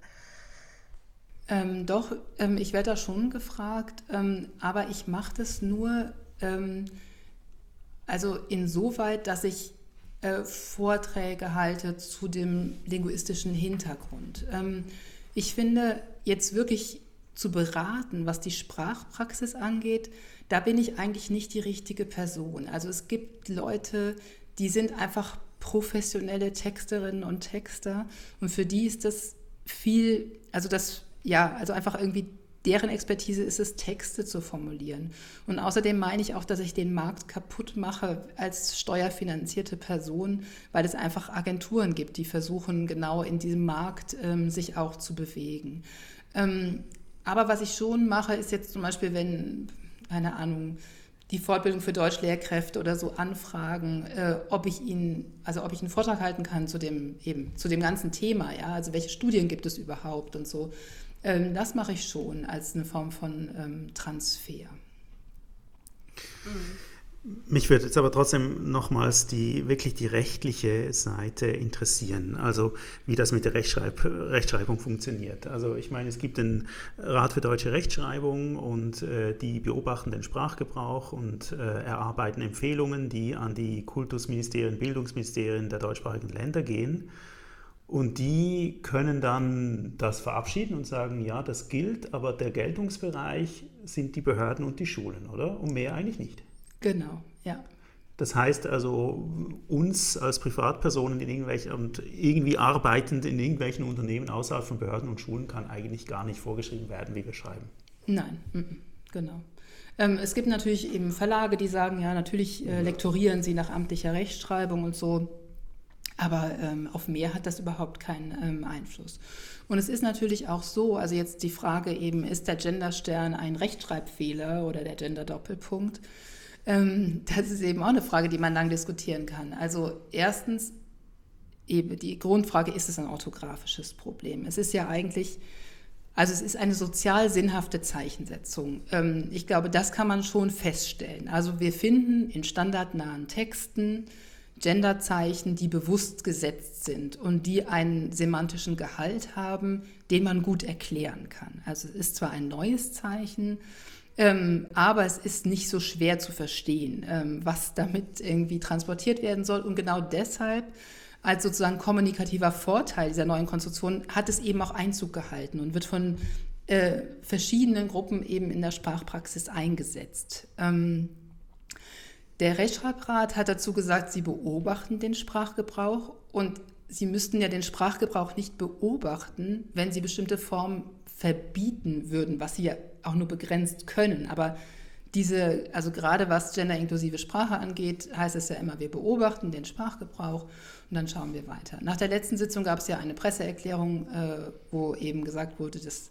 die werden sozusagen, die Genderzeichen werden in den Randbestand der Orthographie ähm, aufgenommen. Das kann man eben unterschiedlich interpretieren. Verschiedene Ratsmitglieder haben sich dazu geäußert. Da muss man einfach mal gucken, ähm, wie das weitergeht. Ähm, aber auch in dem Feike-Text, den ich vorhin schon erwähnt habe, ähm, steht auch explizit drin, dass Genderzeichen nach seiner Meinung nicht als Fehler zu werten sind, weil sie eben sozial sinnhafte Zeichensetzung sind, weil sie in standardnahen Texten verwendet werden und weil sie eben kollektiv sozusagen eine, eine Bedeutung haben. Und Sprache wandelt sich. Und der Kodex, egal welcher, ob es jetzt Grammatiken sind oder eine Rechtschreibnorm, können eben den Sprachgebrauch immer nur verzögert abbilden. Und selbst wenn sie ihn nicht aufnehmen, dann hat man vielleicht eine gewisse Varietät, äh, wo man eben diese Zeichen findet und in anderen Varietäten vielleicht nicht. Ähm, das bedeutet aber natürlich nicht, dass die nicht in der Sprache sind oder so. Ja, man hat ja, also Binnengroßschreibungen sind auch von der Rechtschreibnorm nicht abgedeckt. Klammerschreibung. Ja, ähm, das Einzige, was an genderinklusiver Form äh, amtlich erlaubt ist, ist dieser Schrägstrich und dann der kurze äh, Gedankenstrich. Und das ist genau das, was in so Verständlichkeitsstudien immer am schlechtesten wegkommt, weil das eben als so ein bürokratisches äh, äh, Ungetüm wahrgenommen wird, glaube ich. Ähm, also da ist der Genderstern eigentlich vorteilhafter. Ähm, das heißt, das sagt uns eigentlich nichts darüber aus, wie wir jetzt äh, schreiben mhm. können mhm. Äh, oder auch sprechen können. Ja, ob man jetzt in den Hauptnachrichten äh, auch mal sagen kann, äh, liebe ZuhörerInnen. Ich finde das auch bemerkenswert, weil in anderen Sprachen, im Englischen beispielsweise, ähm, wird teilweise Black groß geschrieben, auch wenn es als Adjektiv verwendet wird, oder Indigenous ähm, soll groß geschrieben werden. Da gibt es diese Diskussion um Orthographie überhaupt nicht, ja? obwohl man natürlich immer alles klein schreiben würde, äh, wenn man orthografisch verfahren würde. Aber das ist völlig klar, dass es irgendwie sozialsymbolisch ist und Respekt ja. oder Anerkennung signalisiert. Ähm, insofern ist die tatsächlich die Frage, ne, wo verortet man diese Diskussion eigentlich? Ja, genau. Ähm, aber das ist sicherlich auch, ein, ähm, auch wieder eine kulturelle Geschichte, weil die Rechtschreibung ja traditionell im Deutschen besonders hoch hm. gehalten wird. Also wenn man sagt, irgendwie im, im Englischen ist es irgendwie der, ähm, die, die Wortwahl, wo man sich irgendwie als besonders gebildet äh, zeigt. Im Französischen ist es, glaube ich, vor allen Dingen die Syntax. Ähm, und im Deutschen ist es halt einfach die Rechtschreibung. Also das ist ja sowas wie, also wer gebildet ist, der kann auch richtig schreiben. Die Rechtschreibreform, wenn man sich immer erinnert, das war ja, ja also auch ein Kulturkampf ohnegleichen. Ja. Ja, und jetzt ist doch so, dass ähm, eine böse Elite also den Leuten aufzwingt äh, zu gendern. Äh, das ist so das Standardargument. Du hast jetzt eben auch gesagt, äh, aus linguistischer Perspektive, da möchtest du eigentlich die Situation beschreiben, den Sprachgebrauch beschreiben. Du möchtest auch nicht irgendwie Sprachleitfäden vorgeben und so weiter. Aber eben, das ist nicht so einfach, einfach diese deskriptive Sicht einzunehmen, weil es hochpolitisiert ist. Ähm, aber wie, wie stehst du zu diesem Argument, dass es eben etwas ist, was an den Universitäten und so diskutiert wird, aber die normalen Leute, die scheren sich nicht drum? Ja, das ist ja äh, auch sehr spannend, wie das äh, irgendwie läuft, die Diskussion. Wie überhaupt die ganze Diskussion um Cancel Culture, wo man das ja schon auch ähm, einordnen kann. Also so diese äh, diese Argumentationslogik, dass dann so gewisse Anekdoten aneinandergereiht werden. Ich habe mal einen gehört und der durfte an der Uni ähm, äh, in der Hausarbeit das nicht schreiben oder der hat eine schlechtere Note bekommen, das und so. Ähm, keinerlei wirklich empirische Evidenz, dass man also sagen kann, wer ist tatsächlich hier benachteiligt worden, ähm, wo ist das Gerichtsverfahren, wo irgendwie genau das mal zur Klage gekommen ist. Ich meine, der Verein Deutsche Sprache wirbt quasi dafür, dass man dagegen klagt, also dass man eben Genderzwänge sozusagen vor Gericht bringt. Ähm, sie würden die Prozesskosten bezahlen und, und, und es hat sich aber einfach noch niemand gemeldet äh, auf diese jetzt doch schon sehr lange währenden Aufrufe. Ähm, und das mit der Elite ist einfach ein Narrativ, was anscheinend gut verfängt und was aber doch sehr seltsam ist. Also wer ist denn überhaupt die Elite? Ähm, wenn ich jetzt zum Beispiel die neueste WDR-Umfrage sehe zum Thema Gendern, dann sieht man da sehr große Unterschiede, was die verschiedenen Formen des Genderns angeht, an Zustimmung. Also 70 Prozent sagen beispielsweise Doppelformen finden sie gut, Neutralisierung erfahren auch eine große Zustimmung. Und bei, der, ja, bei den Genderzeichen ist es eben nur ein knappes Drittel. Ein knappes Drittel und dann vermehrt Jüngere als Ältere. Das soll dann also diese kleine Elite sein. Äh, wo kommt die kleine Elite her? Das ähm, wird ja dann oft irgendwie in den universitären äh, Bereich verschoben oder so linke Kulturelite oder so. Dann kann man sich wieder fragen, okay, welche Form von Elite ist das und wo liegt die Macht? Also wo liegt zum Beispiel viel Geld? Ähm, wo liegt großer politischer Einfluss? Warum werden die Leute, die angeblich nicht mehr sagen können, was sie wollen, ständig in Talkshows eingeladen und ähm, erfahren doch auch eine große Reichweite. Also im Grunde die Art, wie der Diskurs läuft und wer gehört wird, das widerspricht sich schon in sich, dass die Leute nicht mehr sagen können, was sie wollen und dass sie nicht mehr gehört werden. Aber das scheint einfach irgendwie gut zu laufen. Ähm, auf der einen Seite ist es natürlich verständlich, dass neue sprachliche Formen irritieren. Ähm, und gerade wenn man sie ähm, nicht richtig versteht, sie klingen ungewohnt, ähm, dann ist es vielleicht auch so was, man vom Konzept her noch nicht so verinnerlicht hat, vielleicht auch nicht verinnerlichen will, ja, dass es irgendwie sowas wie Binarität äh, nicht naturgegeben oder sagen wir mal nicht vollständig naturgegeben und doch auch irgendwie gesellschaftlich konstruiert ist und so. Das heißt, da laufen ja wieder ganz viele Dinge zusammen, die dann auf dem Schauplatz der Sprache irgendwie ausgetragen werden. Und ähm, ich glaube, dass dieses Elitenargument äh, empirisch gar nicht nachzuweisen ist. Es sind nicht die wirklich mächtigen Leute, die hier eine Sprachveränderung äh, verursacht haben, sondern es sind ja gerade marginalisierte Gruppen, ähm, die eine stärkere Stimme bekommen haben, die mehr gehört wurden im Diskurs und jetzt sozusagen ähm, gewisse Leute irgendwie vielleicht motiviert haben, ihr, ihre Sprache zu ändern. Aber es sind gerade nicht die gesellschaftlichen Eliten. Die scheinen sich wiederum zu wehren äh, dagegen, dass sie selbst jetzt auf einmal also ich will das jetzt auch nicht zu sehr pauschalisieren, aber zum Beispiel dieses Argument, ich möchte reden, wie mir der Schnabel gewachsen ist, ist ja hochproblematisch. Also konnte ich das je? Warum sage ich denn dann meinen Kindern ständig, oder hin und wieder zumindest, dass es gewisse Formen der Sprache gibt, die jetzt vielleicht am Familientisch irgendwie nicht so angemessen sind? Also ständig hat man doch diese, sag mal, auch dieses Höflichkeit, ja, oder gewisse Form der Wortwahl oder so. Das ist doch gerade was, was man zum Beispiel im Zusammenleben mit Kindern auch immer mal wieder thematisiert. Ja? Also wie redet man mit Lehrkräften, wie redet man in der Familie, wie redet man mit Freunden und so. Ähm, das heißt, gerade dieses, ich will so reden, wie mir der Schnabel gewachsen ist, ist ja geradezu absurd von Leuten, die in der Öffentlichkeit stehen, die natürlich überhaupt nicht so reden, wie ihnen der Schnabel gewachsen ist, sondern ganz oft überlegen, welche Worte wähle ich. Ähm, wie kommen die an? Wie werde ich das? Aber dass sie das dann eben auf Personenbezeichnungen übertragen sollen ähm, oder vielleicht darüber nachdenken müssen, welche Form sie da nehmen, dass das lästig ist, kann ich alles noch nachvollziehen. Aber dass man dann so, sag mal, das Argument so umdreht, ähm, das scheint mir eben gut zu laufen, aber nicht der, ja, der Wahrheit, würde ich glaube ich schon sagen, nicht so nahe zu kommen. Das sind ja die gleichen Leute, die sich über die Jugend beklagen, die eben nicht mehr weiß, was sprachlich richtige Formen sind und so, oder?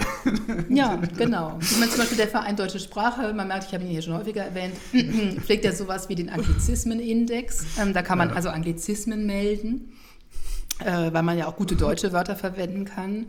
Also sowas wie Säuglingsbetreuer statt Babysitter oder Ringsemmel statt Bagel oder so.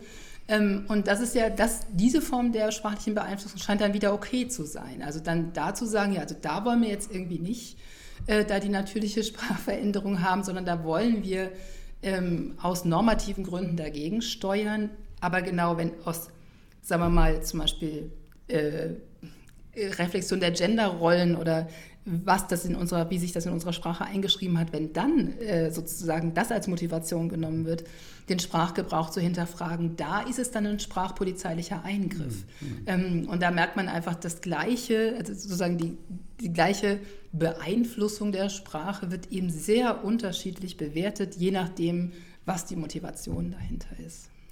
Also bemerkenswert finde ich schon noch, dass eben so unser Verhältnis zu, zu Rechtschreibung ja ähm, geprägt ist durch das, was wir auch in der Schule erlebt haben. Und da erscheint uns dann Sprache oder Rechtschreibung eben in Form von roten Fehleranmerkungen am Rande, oder? Und, und ich finde, das ist ja auch irgendwie ein krasses Verhältnis, was ich dann zur Sprache überhaupt gewinne, dass ich im Prinzip merke, okay, es geht jetzt darum, dass ich einen bestimmten Code lerne und wenn ich es anders mache als üblich, dann äh, kriege ich eben einen Fehler. Und wenn man so aufgewachsen ist und vielleicht auch Mühe hatte, äh, das zu lernen, dass man dann irgendwie ein verkrampftes Verhältnis dazu hat, wie Rechtschreibung funktioniert oder wenn sich das verändert oder überhaupt Sprache generell, kann man irgendwie auch nachvollziehen, oder? Ja, ja genau. Das ist ja leider wirklich so, dass diese Konzeption äh, von Sprache als flexiblen Werkzeug, mhm. Das kommt auch im Deutschunterricht, glaube ich, zu kurz. Aber das ist ja ähm, das kommt selbst bei der Literaturinterpretation zu kurz. Auch die ist oft ja. in der Schule zu normativ. Ne? Also jetzt zumindest ein Kollege in der Literaturwissenschaft an der Uni Mannheim sagt immer, das ist die größte Mühe, den Studierenden beizubringen, es gibt nicht die richtige Interpretation, sondern es gibt nur eine gut motivierte, argumentierte und so weiter. Aber er sagt nicht am Ende, ja, richtig oder falsch, Haken mhm. oder nicht, mhm. sondern ja, das, sozusagen, das, das muss man herausarbeiten und argumentieren. Aber man kann ja nicht in den Kopf des Autors oder der Autorin schauen. Ähm, hast du Untersuchungsergebnisse dazu oder kennst du Ergebnisse zu literarischen Texten, wie das da ist? Also ich habe den Eindruck, dass da schon, obwohl das ja kreative Texte sind, ähm, schon immer noch sehr häufig mit dem generischen Maskulin gearbeitet wird. Ähm, ja, äh, verändert sich das da auch? Also belletristische Texte sind natürlich immer Entscheidung der AutorInnen. Und ähm, ich glaube, es kommt eben sehr darauf an, über was ähm, gesprochen wird. Ne? Also wenn man eben zum Beispiel Kim de l'Horizon, das Blutbuch, ähm, eben ein nicht-binärer Autor, Autorin, ähm, Kim de l'Horizon verwendet völlig neue Wörter, also sowas wie ähm, jeder Mensch statt jeder Mann, auch immer Mensch als äh, Pronomen und so weiter. Äh, da merkt man, da geht es eben darum, was wird hier erzählt, ja, also welche Geschichte soll erzählt werden. Oder auch bei Mädchen, Frau etc. Ähm, das ist ein Buch, wo eine Protagonistin irgendwann sagt, ich möchte mich als nicht binär. Also ich, ich sehe mich als nicht binär und im, im englischen Original wechselt sie dann ganz explizit zum Singular They. Und das musste natürlich auch übersetzt werden. Und die Übersetzerin hat da sie gewählt als Pronomen. Auch ein Buch wie Identity zum Beispiel äh, benutzt den Genderstern. Ähm, bei den Verwandelten von Ulrike Dresdner kommt es auch vor und so. Ähm, es ist, es bleibt einfach abzuwarten, äh, wie die AutorInnen ähm, damit umgehen, welche Geschichten sie erzählen wollen und welche Sprachformen sie präferieren. Ähm, Personenbezeichnungen, die erstmal überhaupt eine abstrakte Personengruppe umfassen, kommen ja in Romanen ganz allgemein gar nicht so häufig vor. Ganz häufig geht es ja um konkrete Personen einfach, äh, die irgendwie eine Rolle spielen.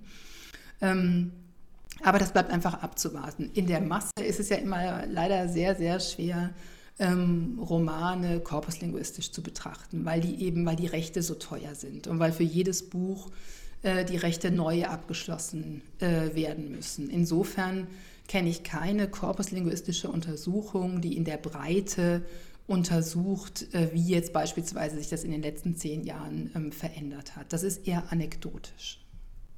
Ja.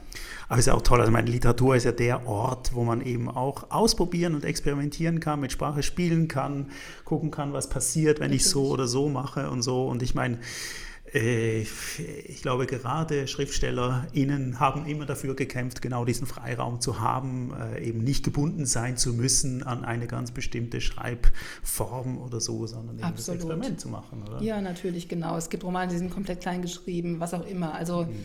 ähm, da ist natürlich, da muss ja Raum für Experiment sein. Das ist einfach die Stimme ähm, des Autors, der Autorin, die man da hört. Und ähm, das bleibt einfach abzuwarten, glaube ich, mhm. Ähm, wie wie sich das entwickelt. Natürlich ist ja auch der Zyklus, bis ein Manuskript abgegeben wird und bis dann ein Buch erscheint, es dauert ja auch mhm. einfach lang. Mhm. Ähm, und insofern, ja, mal schauen. Es hat sich ja zumindest viel getan, dass überhaupt ja beispielsweise mehr Geschichten auch aus Frauenperspektive oder über Frauen erzählt werden. Auch das ist ja äh, im, im, Buchmarkt ein durchaus äh, eine erfreuliche Entwicklung, dass nicht in den 100 Meisterwerken des Jahrhunderts äh, nur Männer zu verzeichnen sind oder so.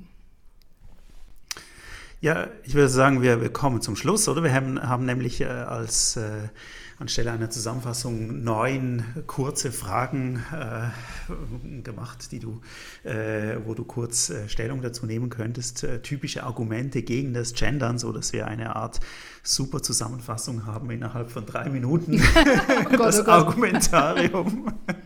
Oder? Das erste Argument wäre, grammatisches Geschlecht und biologisches Geschlecht haben nichts miteinander zu tun. Gendern hat daher keinen Einfluss auf die Repräsentation von Geschlechtern in Sprache. Was sagst du als Sprachwissenschaftlerin dazu? Also das habe ich ja versucht ähm, schon vorhin zu sagen. Also bei Personenbezeichnungen, es gibt zwei äh, Regularitäten im Deutschen, wie Genus zugewiesen wird, einmal morphologisch, also von der Wortgestalt, als auch von der Wortbedeutung her.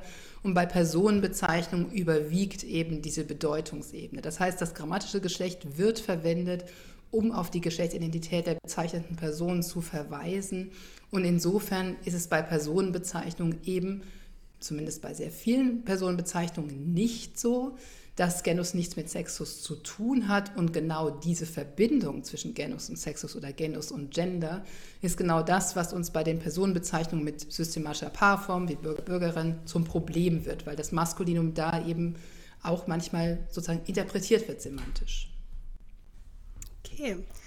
Ein weiteres Argument gegen das Gendern ist, ähm, durch Gendern wird das Geschlecht überbetont. Dabei sollten wir doch anstreben, dass das Geschlecht egal ist oder zumindest unwichtiger wird. Ja, das stimmt. Das kommt auch sehr oft. Ähm, dieses Argument lässt zum einen unter, außer Acht, dass Neutralisierung eine Strategie genderinklusive Sprache ist. Also wenn zum Beispiel gesagt wird, wir sollen uns doch ein Beispiel nehmen am Englischen, am Singular They, dann ist das ja etwas kurios, denn das ist ja eine Form von Gender. Das Singular They ist ja deshalb wieder in den Sprachgebrauch zu kommen, um im Singular geschlechtsübergreifend referieren zu können und nicht he oder she nehmen zu wollen. Das heißt, Neutralisierung, sowas wie die Lehrkräfte einer Schule, die Führungskräfte eines Unternehmens, die Studierenden der Universität, sind genau ein Mittel gender-inklusiver Sprache. Zweitens, ähm, vergisst dieses Argument, dass das generische Maskulinum, es setzt sozusagen, es postuliert, das generische Maskulinum sei komplett neutral. Also würde keine, äh, keine Art von Gender-Assoziation hervorrufen. Das ist empirisch aber gut widerlegt. Du machst das perfekt. Also, wir können dir jedes Argument, jedes Argument vorlegen und du hast ein Kontraargument. okay, drittens. Gendern ist hässlich. Genderzeichen irritieren, die gesprochene Pause zerhackt den Sprachfluss, die Sprachästhetik leidet. Ja, das ist einfach ein subjektives Argument. Das können Leute so finden. Die anderen sagen dann, ich finde den Genderstern wunderschön. Ja, da bewegt man sich auf einer ganz subjektiven Ebene. Kann man machen, kann man dann sagt man einfach, über Geschmack lässt sich nicht streiten, dann lass es sein mit dem Gendern, aber lass mich gendern. Vielleicht kriegen wir dich jetzt. Gendern macht die Sprache unverständlicher, schwerer lesbar und damit weniger zugänglich. Sternchen und Passivkonstruktionen machen Texte länger. Screenreader erkennen oft die Genderzeichen nicht. Gendern ist damit ein Rückschritt auf dem Weg zu barrierefreiem Sprachgebrauch. Auch das, also es gibt ja eine ähm, Studie der Überwachungsstelle des Bundes für digitale Barrierefreiheit, die sich genau diesem Thema angenommen haben, die also Interessensverbände befragt haben, die ähm, auf barrierefreien Sprachgebrauch angewiesen sind, zum Beispiel den Deutschen Blinden- und Sehbehindertenverband die sagen, sie verstehen das Anliegen geschlechterinklusiver Sprache, sie bevorzugen Formen wie Neutralisierung und Doppelformen und wenn Genderzeichen verwendet werden und sie können das Anliegen der Queer-Community nachvollziehen, dann würden sie sich sehr freuen, wenn es mehr Einheitlichkeit gäbe. Das heißt, also in diesem Pro- und Kontradialog ist den Menschen, die auf Barrierefreiheit angewiesen sind, überhaupt nicht geholfen, sondern da wäre ein konstruktive Diskussion, was wären denn Genderzeichen, die wir jetzt einheitlicher verwenden können, viel, viel hilfreicher. Das scheint mir eine Form von ja, instrumentalisierter Betroffenheit. Joachim, du kennst das, wir waren auf der Tagung. ja, äh, die Leute, die das betrifft, werden da nicht gehört in dem Diskurs. Und was die Verständlichkeit angeht, auch da ähm, wäre es natürlich interessant, sich die Studien anzuschauen. Es gibt ja Studien zur Verständlichkeit genderinklusiver Sprache. Auch da zeigt sich, dass das Wie wichtiger ist als das Ob. Also Gendern zum Beispiel im Singular, ähm, mit solchen Klumpungen, auch mit dem Genderstern zwischen äh, zwei Artikeln.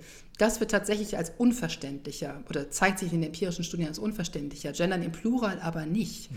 Ähm, da wird überhaupt kein Effekt auf die Verständlichkeit gesehen. Also auch da geht es wieder mehr darum, okay, wie machen wir es denn und nicht Gendern an sich. Ja. Ja, jetzt ist es aber ja so, dass die Mehrheit der Sprecherinnen und Sprecher das Gendern ablehnt. Und weil Sprache allen gehört, entscheidet die Mehrheit, oder? Ja, genau. Deshalb werden wir auch einfach schauen, äh, was sich durchsetzt auf lange Sicht. Interessanterweise haben sich aber ja Formen wie Genderzeichen irgendwie in die Sprache dann doch auch recht hm, schnell jetzt so eingeschrieben. Das heißt, das ist ja was, was irgendwie wohl in die Zeit gepasst hat. Sonst hätten ja Leute das nicht aufgegriffen, denn es wurde nie von irgendeiner Institution vorgeschrieben. Bei dem Argument wird aber auch vergessen, erstens, welche Form des Genderns gibt es? Also Doppelformen Neutralisierung haben einen hohen Konsens, scheinen okay zu sein. Das heißt, das Gendern wird nicht abgelehnt, sondern zwei Drittel der befragten Leute, manchmal drei Viertel, lehnen das Gendern mit Genderzeichen ab. Und da ist es natürlich auch wieder immer sehr, sehr interessant, wie gefragt wird. Also wie genau wird denn danach gefragt? Äh, was halten Sie von der sogenannten Gendersprache?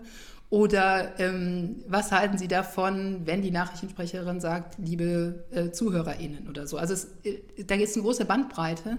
Und um zu verstehen, was wirklich gesagt wird und wer wie was sagt, ähm, ja, äh, da ist das eben interessant. Aber selbst wenn es nur, sagen wir mal, ein Viertel der Leute gibt, die jetzt zum Beispiel Sprache mit Genderzeichen ähm, gut finden, warum sollte denn dieses Viertel der Leute die dann nicht verwenden dürfen?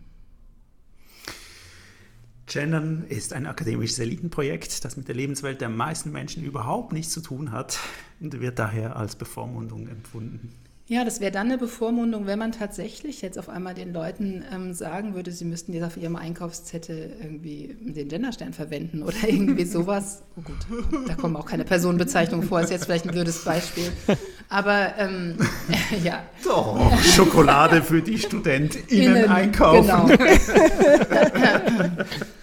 ja, ähm, also ja, es ist ja völlig in Ordnung, wenn Leute sagen, ich kann damit nichts anfangen, ich möchte das in meinem Sprachgebrauch nicht verwenden. Ja, das ist ja in Ordnung. Ähm, das heißt aber ja nicht, dass man den Menschen, denen es vielleicht sehr wichtig ist, so sprachlich in die Welt zu treten und die Dinge so, die Personenbezeichnung so zu verwenden, dass man denen nun verbieten darf, das zu tun. Also das ist ja dann doch, dafür bräuchte man vielleicht doch ein bisschen mehr Argumente, als zu sagen, ähm, ja, das, das weiß ich nicht, damit kann ich eigentlich wenig anfangen. Ja, dann ähm, dann muss man das ja auch nicht. Ja, man kann sich auch den ganz, ganz wichtigen Problemen zuweisen, die es alles noch irgendwie in der Welt gibt und muss sich überhaupt nicht mit Gendern beschäftigen. Das finde ich legitim, wenn man das möchte.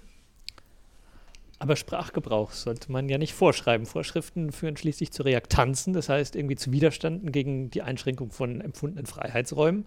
Und das schadet doch der Gleichstellung von Mann und Frau mehr, als es ihr nützt, oder, Caroline? ja, das sehe ich genauso. Nee. Moment, du musst Gegenargumente bringen, das geht nicht. Nein, das sehe ich überhaupt nicht genauso. Also erstens, gut, es ist immer eine ganz interessante Gegenüberstellung, ja, dass man irgendwie sagt, die Leute, die sich für gender-inklusive Sprache ähm, einsetzen, die sollten sich doch lieber mit echten Fragen der Gleichstellung beschäftigen. Ja, natürlich gibt es, ist der Gender Pay Gap ein Riesenthema und muss... Ähm, muss gesellschaftlich thematisiert werden. Dass immer noch jeden dritten Tag eine Frau stirbt durch die Gewalt äh, eines Mannes, muss gesellschaftlich thematisiert werden. Aber das hat doch nichts damit zu tun, dass man nicht auch über ähm, Sprache als soziales Handlungsinstrument auch debattieren kann und dass das auch äh, da eine Rolle spielen kann. Also erstens, das eine für das irgendwie schließt das andere nicht aus. Was ich aber auch, was wirklich wichtig ist bei Kommunikationssituationen immer zu betrachten ist, es gibt eine sendende Person, eine schreibende Person, jemand, die hört. Und man sollte tatsächlich, finde ich, der Person, die selber ihre Sprache verwendet, möglichst wenig Vorschriften machen. Ähm, das ist schon sehr wichtig, ja, dass ich meine Sprache als Handlungsinstrument auch so verwenden kann. Deshalb sollte man Vorschriften in die eine oder andere Richtung so gering wie möglich halten. Also das, das ist schon ganz ernsthaft, ähm, finde ich wichtig, weil das sehe ich schon so, dass ähm, also wenn man jetzt irgendwie zum Beispiel, ja, sich nicht in der Anrede auf einmal unbedingt eine Person, die man schon ganz lang kennt, äh, als Liebe Sternchen R anreden soll, weil das jetzt irgendwie so vorgeschrieben ist. Äh, und man hat aber immer Liebe Frau Berger beispielsweise geschrieben, dass man das irgendwie, dass einen das stört. Das kann ich nachvollziehen. Ähm, also natürlich sollte man da schon auch zuhören und aufpassen, aber sich eben gegenseitig diese Freiheit lassen. Das ist schon wirklich sehr wichtig. Und das ist, was mit Gleichstellung zu tun hat. Also da müsste erstmal jemand zeigen, dass die Personen, die so heftig sich gegen das Gendern wehren, dass die wirklich ganz besonders viel für die Gleichstellung haben. Das wäre vielleicht mal. Okay. Naja, jetzt ist ja Gendern ein künstlicher Eingriff in eine natürlich gewachsene Sprache. Oh, mir kommt das echt nicht so gut über die Lippen. Sprache. ah, und Sprache sollte sich doch frei von äußeren Einflüssen entwickeln, oder? Ja, genau. Also das ist ja auch ein ganz künstlicher Sprachwandel. Diese Vorstellung, man könnte zwischen natürlichem und künstlichem Sprachwandel unterscheiden, ist ja überhaupt äh, schon ein bisschen wild. Also was genau soll denn dann natürlicher Sprachwandel sein und was ist künstlicher Sprachwandel? Ähm, jede Jugendsprache beispielsweise ist ja sozial motiviert. Also die jüngere Generation will sich gegen die ältere Generation absetzen und möchte ihren eigenen Kodex haben. Das heißt, ist das dann jetzt künstlich oder ist das jetzt natürlich? Ähm, Sozial motivierte Sprachveränderungen sind absolut üblich in unserer Sprachgeschichte und gar nichts Neues. Und so ist es mit Gendern eben auch. Es ist sozusagen ein Aspekt, der stärker thematisiert wird. Wie wollen wir Personen versprachlichen? Das hat damit zu tun, dass wir über Genderidentitäten und Genderrollen stärker debattieren und das hat Einfluss auf unsere Sprache. Das bürgerliche Gesetzbuch beispielsweise im 19. Jahrhundert, als das geschrieben wurde, da ähm, wollte die Nationalbewegung, dass das ein deutsches Gesetzbuch wird. Also dass so latinisierte Rechtsbegriffe ersetzt werden durch Deutsche. Also sowas wie Domizil sollte Wohnsitz werden beispielsweise. Ähm, und die, die, die, juristischen Fachverbände haben sich total dagegen gewehrt, weil sie gesagt haben, das sind ja Alltagswörter, die, die haben im Gesetz überhaupt nichts zu suchen, die sind überhaupt nicht spezifiziert. Aber das wurde am Ende so reingeschrieben, weil das war ein wichtiges ja, Projekt sozusagen für den neuen Nationalstaat. Also das ist Sprachwandel, der sozial motiviert war. Das ist etwas, was wir wirklich sehr oft finden. Ja, Prestigesprachen, alle Formen von Prestigevarianten sind sozial motiviert. Wenn Leute heute noch im Imperfekt sprechen, ja, also ich ging durch die Straße, da sah ich ein, eine schöne Statue oder so, das ist sozial motiviert, vielleicht auch ganz unbewusst, ja, aber weil man halt bildungsaffin ähm, sprechen möchte. Ja, das ist einfach, ähm, so ist unsere Sprache. Ja, das, daran sieht man einfach, es ist auch ein soziales Handlungsinstrument. Ja, man merkt, du beantwortest diese Argumente nicht das erste Mal, nur schlägst du wirklich gut. Aber das letzte, das, das, äh, okay. das, okay. Also, Gender-led Sprache politisch auf, Wer gendert, fühlt sich gut, fortschrittlich und politisch korrekt. Und wer nicht gendert, wird in die Rolle des diskriminierenden, unmoralischen, rückwärtsgewandten gedrängt. Und das führt letztlich zu einer Polarisi Polarisierung und gesellschaftlichen Spaltung. Ja, das ist ein die Spaltung, die Spaltung.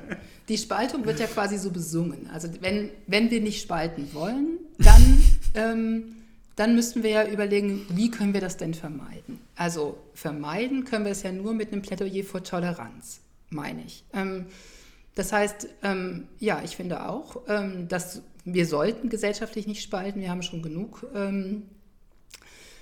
sagen wir mal, Probleme, die zu einer Spaltung immer mehr führen. Und da sollte natürlich nicht unbedingt noch etwas dazukommen. Wenn man also das nicht möchte, dann sollte man versuchen, den Diskurs nicht so erhitzt zu führen, sich gegenseitig mit Toleranz zu begegnen und sich keinerlei Vorschriften zu machen, so gut es geht, und das Gegenüber in den Beweggründen und Motivationen zu verstehen. Wenn das gegeben wäre, dann würde das Thema Gender überhaupt nicht so spalten. Denn es ist ja geradezu faszinierend zu beobachten, wie viele Leute eine Meinung zum Thema Gendern haben, die überhaupt nicht professionell mit Sprache zu tun haben. Und wo man oft denkt, warum ähm, normalerweise das Natürlichste würde, dass man sagt, es ist mir egal, weil ich habe damit gar nichts zu tun. Ich muss mich da gar nicht irgendwie entscheiden. Ähm, das heißt, wir, ja, wir sollten was dagegen tun, dass, das, ähm, dass dieser Diskurs zu einer Spaltung führt. Dann müssen wir aber was dafür tun, dass dieser Diskurs sich möglichst beruhigt äh, und dass man aufeinander zugeht und einander zuhört. Ähm, und das scheint mir gerade äh, in diesen, zum Beispiel jetzt in diesen Volksinitiativen gegen das Gendern ja gerade nicht das Ziel zu sein. Da geht es ja darum, Vorschriften äh, zu machen. Ich finde aber auch, dass eine Form von Konstruktivismus, der so sehr direkt irgendwie davon ausgeht, dass Sprache Wirklichkeit irgendwie schafft oder repräsentiert. Also dass wenn jemand irgendwie nicht so angesprochen wird, wie man das präferiert, dass das dann direkt zu äh, psychischen Verletzungen führt, dass man das zwar ernst nehmen muss in der Debatte, aber dass das auch nicht dazu führen darf, dass nun direkt vorgeschrieben wird und so musst du aber jetzt immer irgendwie sprechen und schreiben, sondern dass man die Menschen in ihren auch sprachlichen Bedürfnissen irgendwie sieht und anerkennt und an Lösungen arbeitet. Das wäre natürlich gut. Und je mehr Menschen an diesen Lösungen arbeiten, desto besser kämen wir da auch vorwärts. Aber wenn man immer wieder auf dieses Pro-Kontra, auf diese Pro-Kontra-Ebene irgendwie ähm, zurückgeht und an dieser Überspitzung arbeitet, auch anekdotisch immer wieder da die, den irgendwie extrem schlecht gegenderten Text oder da eine Person, die sagt, wer das generische Maskulinum verwendet, ist, ist quasi politisch rechts oder so. Das halte ich beides für sehr falsch. Ähm, aber es gibt ja ganz viel in der Mitte. Es gibt ganz viele Leute, glaube ich, die würden sich gar nicht so stark positionieren, wenn man versucht, wirklich diesen, diesen Toleranzaspekt ähm, stärker zu machen und zu sagen, jeder Mensch hat eine sprachliche Identität, die möchte man nach außen tragen, aber Sprache funktioniert auch immer nur kollektiv, also auf so einem Common Ground, auf dem wir uns bewegen und der hat sich halt geändert in den letzten Jahren und deshalb diskutieren wir darüber und deshalb äh, gibt es eben neue Formen und wir werden einfach schauen, wie sich was durchsetzt und welche AkteurInnen welche Formen übernehmen. Das ist aber zwar vielleicht in dieser Sichtbarkeit für viele neu, aber an sich für das Thema Sprache nicht neu. Ja, ich würde sagen, das ist ein schönes Schlusswort. Äh, eine gute äh, Gegenargumentation gegen unsere neuen Argumente. Also nicht unsere. Nicht unsere, ja, aber nur ah, von, ja, uns, ja. von uns hervorgebracht. naja, also im einen oder anderen. Also, mein Gott. Nein. Machen hier kritischen Journalismus und müssen deswegen ähm, kritische Fragen stellen, ganz harte. Gut, wunderbar. Vielen Dank. Das war ein großartiges Gespräch. Und äh, ich glaube, Vielen wir Dank. konnten mit einer ganzen Menge an äh, Themen aufwarten, die irgendwie äh, in diesem politisierten Feld immer wieder eine Rolle spielen. Und wir hoffen, dass wir das ein bisschen entpolitisieren konnten. Ja, das wäre schön. Vielen lieben Dank. Wunderbar, dann bis bald wieder zum nächsten Two-Word-Podcast. Ganz herzlichen Dank, Caroline, dass du hier warst. Tschüss. Sehr gerne, vielen Dank. Tschüss.